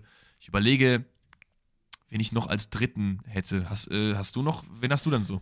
Also ich habe auf jeden Fall, das habe ich auch schon mal gesagt, Lukas Podolski, Podolski ne? ist, Stimmt, ja. ist, so mein äh, Lieblingsspieler schlechthin. Ähm, damals Trikot von dem gehabt, Foto mit dem gehabt, den Mann habe ich und liebe ich auch immer noch über alles. Klar, fußballerisch ist es jetzt nicht mehr mein Lieblings-Lieblingsspieler, wenn man das so nennen will. Ähm, wen ich damals auch sehr geil fand, um da so ein bisschen in diesem ähm, Werder-Kreis noch zu bleiben, bear with me, weil ich werde den Namen safe falsch aussprechen, weil er wahrscheinlich ein O mit einem Strich ist. Rosenberg, Rosenburg. Ja, I don't know. Aber ich weiß ähm, auf jeden Fall 100%, wie du meinst. Also auch ein unglaublich geiler Stürmer damals. Van der Vaart fand ich damals auch überragend, habe ich richtig gefühlt. Ähm, ansonsten, es sind halt alles oftmals Legendenspieler und klar sind die halt heute nicht mehr die Lieblingsspieler, weil sie halt nicht mehr aktiv sind. Ähm, weißt du, was unser Problem ist? Du ja. meinst Rosenberg, aber wir denken immer an Rosenborg, weil Rosenborg ist der Verein. Und da hat er, hat, nee, der hat er nicht gespielt, oder? Nee, der kommt von Malmö. Ja, genau. Ja, ja, das ist nämlich der, das Problem. Aber ich weiß sofort, wen du meinst, ja. Ähm, von daher, ich glaube, mein, mein safer Case ist Lukas Podolski. Okay, ähm, nächste Frage. Wir von dem Lasse und da müssen wir natürlich euch wieder mit ins Boot holen, denn die Frage von Lasse war, wer steigt denn Stand jetzt ab, eurer Meinung nach? Und das habe ich natürlich reingenommen, weil wir in Form per, in Persona des lieben Danny eine Abstimmung gemacht haben auf Spotify. Da haben wir euch gefragt, Leute, wer steigt denn am ehesten ab? Und ich muss sagen, ähm, es ist nicht eindeutig. Also, es haben wieder auch mal nochmal Lob an euch, ne? Es haben geisteskrank viele Leute mitgemacht. Ich glaube, über 220 Votes, also sehr, sehr stark. Vielen Dank an dieser Stelle. Wir werden Grüß das auf jeden Fall auch weiter nutzen, um mit euch da in Kontakt zu bleiben. Aber äh, 33% von euch sagen, Schalke steigt am ersten ab, 27% Hertha. Dann wird's knifflig. Wer ist der dritte? 16 Hoffenheim, 14% Stuttgart und 10% VfL Bochum. Wer sind unsere zwei Absteiger direkt und wer ist unser Relegationskandidat? Können wir uns auf wen einigen, ist jetzt die Frage. Also ich bleibe bei meinem Case, dass Hoffenheim und Hertha absteigen werden. Mhm. Direkt. Hoffenheim und direkt? Okay. Ich bleibe dabei. Ich muss mich auf irgendeinem Case, muss ich mich mal ausruhen und sagen, diesen Weg gehe ich jetzt, weil ich kann nicht jede Woche da irgendwie was anderes sagen. Und ich kann glaube, Relegation, ja kann man machen, aber was, was wäre ich denn dann für eine? Ja, dann wärst ähm. du ich, weil ich sage jede Woche was anderes. weil das Ding ist, ich mache halt immer einen Case und merke dann so zwei Wochen später so, dass das überhaupt gar keinen Sinn mehr macht. Was habe ich gesagt? Ich habe gesagt, Augsburg rutscht nochmal rein. Ja, Digga, wahrscheinlich rutschen die nochmal rein. Also, Hoff Hoffenheim wäre auch jetzt, wo jeder so, hä, wie? Trust me. Stuttgart beult sich da raus. Die werden jetzt gegen Dortmund nochmal Punkte lassen. Ah, Im Idealfall drei. Ziemlich sicher drei. Ähm, und dann, danach gibt es eine Siegesserie, dann gewinnen die alle Spiele, auch gegen Bayern gewinnen die dann. Ähm, ich glaube, die spielen nochmal gegeneinander. Nee, die haben ja schon gegeneinander gespielt. Ähm, ist egal, Stuttgart gewinnt das Ding. Schalke geht auch weiter und ich glaube, Relegation ist dann Bochum. So, ich, ich, sag, ich sag Bochum-Schalke direkt runter. Hertha äh, mangelt sich auf die Relegation, verkackt aber dann in der Relegation gegen Heidenheim? Maybe? Oh. Ja, ja, maybe. Ja, wobei gerade ist ja St. Pauli und äh, HSV schlagen sich so ein bisschen um Platz 3, oder? Habe ich das falsch im Kopf? HSV ist Zweiter mit 53 Punkten, Heidenheim Dritter mit 51 und Pauli hat 47. Ähm, die aber gerade auf einer Welle auf jeden Fall schwimmen. Ja. Ja, ja. Ich glaube, dass wir werden eh nächste Woche wieder was anderes sagen. Also ich zumindest bestimmt. Letzte Frage. Letzte Frage kommt von Henry, der fragt, was passiert mit Oliver Glasner bei der Eintracht? Könnt ihr euch vorstellen, dass der Bruder vielleicht sogar rausgeworfen wird? Weil man muss ja schon sagen, dass es aktuell bei der Eintracht echt nicht gut läuft. Aber auch da würde ich wieder äh, um ein bisschen Gemach, Gemach bitten, denn der Mann hat die Euroleague letztes Jahr gewonnen. Der wird jetzt nicht rausgeschmissen. Ja, also glaube ich nicht. Ich kann mir sehr gut vorstellen, dass man international in Persona von äh, Frankfurt komplett verpasst, aber das wäre auch nicht so schlimm, weil what can you do? Also ich glaube, das, was gerade passiert, ist nicht jetzt unbedingt Glasners Fehler, so, oder? Nee, aber äh, vielleicht vorher Gemach, Gemach auch mir gegenüber, ähm, weil auch wir äh, als vermeintliche halbwissende Experten machen natürlich auch Fehler und äh, ihr habt es auf jeden Fall rausgehauen. Wir reden über Lindström, insbesondere ich, der natürlich jetzt schon was äh, länger verletzt ist. Ähm, nichtsdestotrotz hat er davor jetzt auch nicht unbedingt die besten Spiele gemacht. Das will ich nur an dieser Stelle mal angemerkt haben. Aber natürlich habt ihr recht, der Mann ist verletzt. Es ist Schwachsinn, dass wir über seine Leistung reden, wenn er überhaupt nicht dabei ist. Ähm, das erstmal vorab. Dann zu Glasner. Aber ich bei, Danny, bei Danny wird es aber auch wieder so sein, dass er safe wieder äh, verwechselt hat. Also er hat ja, irgendwie einen Spieler irgendwie 100% in irgendeinem Satz, äh, hat, meinte er eigentlich, er hat aber Lindström gesagt. Also ich glaube nicht, dass äh, er das den da gemeint hat. Genau so wird das sein. Ähm, nee, aber ich finde, bei Glasner wird eher der Fall sein, dass er nicht rausgeschmissen wird, sondern dass er selber gehen wird. Weil ich schätze, also man, man weiß ja auch, Glasner ist ja wirklich so ein Typ, wenn dem, also der gibt sich halt eigentlich keiner Toxik. Ne? Wenn er keinen Bock hat, dann sagt er nichts im Interview. Wenn er Bock hat, dann sagt er was im Interview. Und wenn er keinen Bock auf den Verein hat, dann geht er halt einfach. So einfach ist es bei dem. Ja. Ähm, der hatte ja auch, ist es nicht er gewesen, der auch so einen tragischen Unfall hatte, weswegen er danach mhm. nochmal so ganz, ganz anders wiedergekommen ist, was ihn so ja, ja, mental der ist, geändert äh, hat? Äh, mit, mit dem Dings gestürzt. Ähm, ich meine, es ist entweder was mit dem Fahrrad oder so, auf jeden Fall ist er hingefallen. Aber es hat, der hat Neujahrsunfall. Mit dem E-Roller, genau. Mit dem E-Roller ist er äh, hingeflogen, mhm. ja. Okay. Aber auch sehr Gesicht tragisch. Also operiert. Also, ja, ja, ah, okay. Ja, ja. Naja, ist ja auch egal, darum soll es nicht gehen. Ähm, Glasner hat auf jeden Fall schon das ein oder andere Angebot wahrscheinlich aus äh, England vorliegen, kann ich mir sehr gut vorstellen. Wir hatten es auch schon mal angesprochen. Ähm, es gibt natürlich immer nach hier und da ein bisschen Kriseleien. Ähm, wie wird der, also es wird sich halt auch zeigen, wie sich am Ende der Saison natürlich, wie man, ob man Europa spielt oder nicht. Ich glaube tatsächlich, dass man das noch irgendwie reißen kann. Kurz vor kurzem knapp macht man das noch irgendwie. Aber es wird am Ende entscheidend sein, welche Spieler kann man halten, mit was für einem Kader kann man arbeiten. Und ich kann mir vorstellen, dass ein Glasner dann auch sagt, ey, das ist halt nicht der Kader, wie ich ihn mir vorstelle, womit ich dann in den nächsten Jahr oder in den nächsten zwei Jahren nochmal Europa angreifen will. Und dass er dann eher den Step raussucht und halt nochmal was Neues macht. Es könnte halt so ein bisschen Segen für Frankfurt sein, dass es gerade bei Frankfurt nicht so gut läuft und vielleicht deswegen die, äh, die Angebote jetzt nicht so super viel reinprasseln werden und Glasner sagt, ey, eine Saison mache ich nochmal, aber ich finde schon langfristig ist Glasner besser als der Verein. So. Und ich finde auch viel von dem Europa League ähm, Erfolg ist ihm zuzuschreiben. So, das ist ja. meine Meinung dazu. Easy. Dann würde ich sagen, sind wir am Ende einer schon ein bisschen anstrengenden Folge äh, äh, gekommen. Gerade diese ganze Bayern-Thematik, da äh, irgendwie den roten Faden zu finden, da bedanke ich mich auch bei dir, hast du sehr gut übernommen. Auch wenn ich da teilweise irgendwie ein bisschen wirr durcheinander geredet habe, was Themen angeht. Was, aber, was meinst du, wie es ähm, mir geht, wenn ich über Dortmund rede? Das ist jede Woche das stimmt, so. Dann, das stimmt, dann übernehme ich ja den Part. Deswegen, äh, ich finde es schön, dass wir uns da so toll ergänzen, weil natürlich hast du emotionale Aktien bei Dortmund und ich emotionale Aktien bei Bayern. Aber wir haben es wir gut hinbekommen, glaube ich. Ansonsten bleibt mir nichts weiter übrig zu sagen, als Leute, morgen 16, 17 Uhr so um den Dreh gibt es, wie gesagt, auf meinem Twitch-Kanal einen Stream. Auch da könnt ihr gerne vorbeischauen. Wir zocken weiter ein bisschen Werder Bremen-Karriere, aber der Main-Punkt natürlich ist, mit euch in Kontakt zu sein, im Chat ein paar Fragen zu beantworten, live mit euch ein bisschen über Fußball zu quatschen. Schaut da also gerne vorbei. Ansonsten gibt es das Ganze auch wie immer natürlich als VOD äh, später auf meiner Twitch-Seite. Da könnt ihr euch auch im Nachhinein das Ganze noch anschauen, falls ihr da Bock drauf habt. Sonst, wenn ihr morgen nicht könnt, was Besseres zu tun habt, kein Problem. Wir hören uns wieder am Montag und dann mit einem weiteren Bundesliga-Rückblick mit so Feierspielen wie Stuttgart-Dortmund, Bayern-Hoffenheim, äh, Bremen-Freiburg. Wir haben es auf jeden Fall für euch dabei. Und, Schalke-Hertha. Ja, ja, stimmt. Oh, Schalke, ich lese halt so die Partien vor, die jetzt so, also Leipzig-Augsburg jetzt nicht mehr so spannend, aber Schalke-Hertha, Junge, Junge, das auch morgen Abend, da habe ich Bock drauf. Mhm. Easy. Dann Habt noch einen schönen Tag, wo auch immer ihr gerade hört. Wir haben euch lieb. Macht's gut, Kinder. Bis zur nächsten Folge. Ciao, ciao. Tschüss.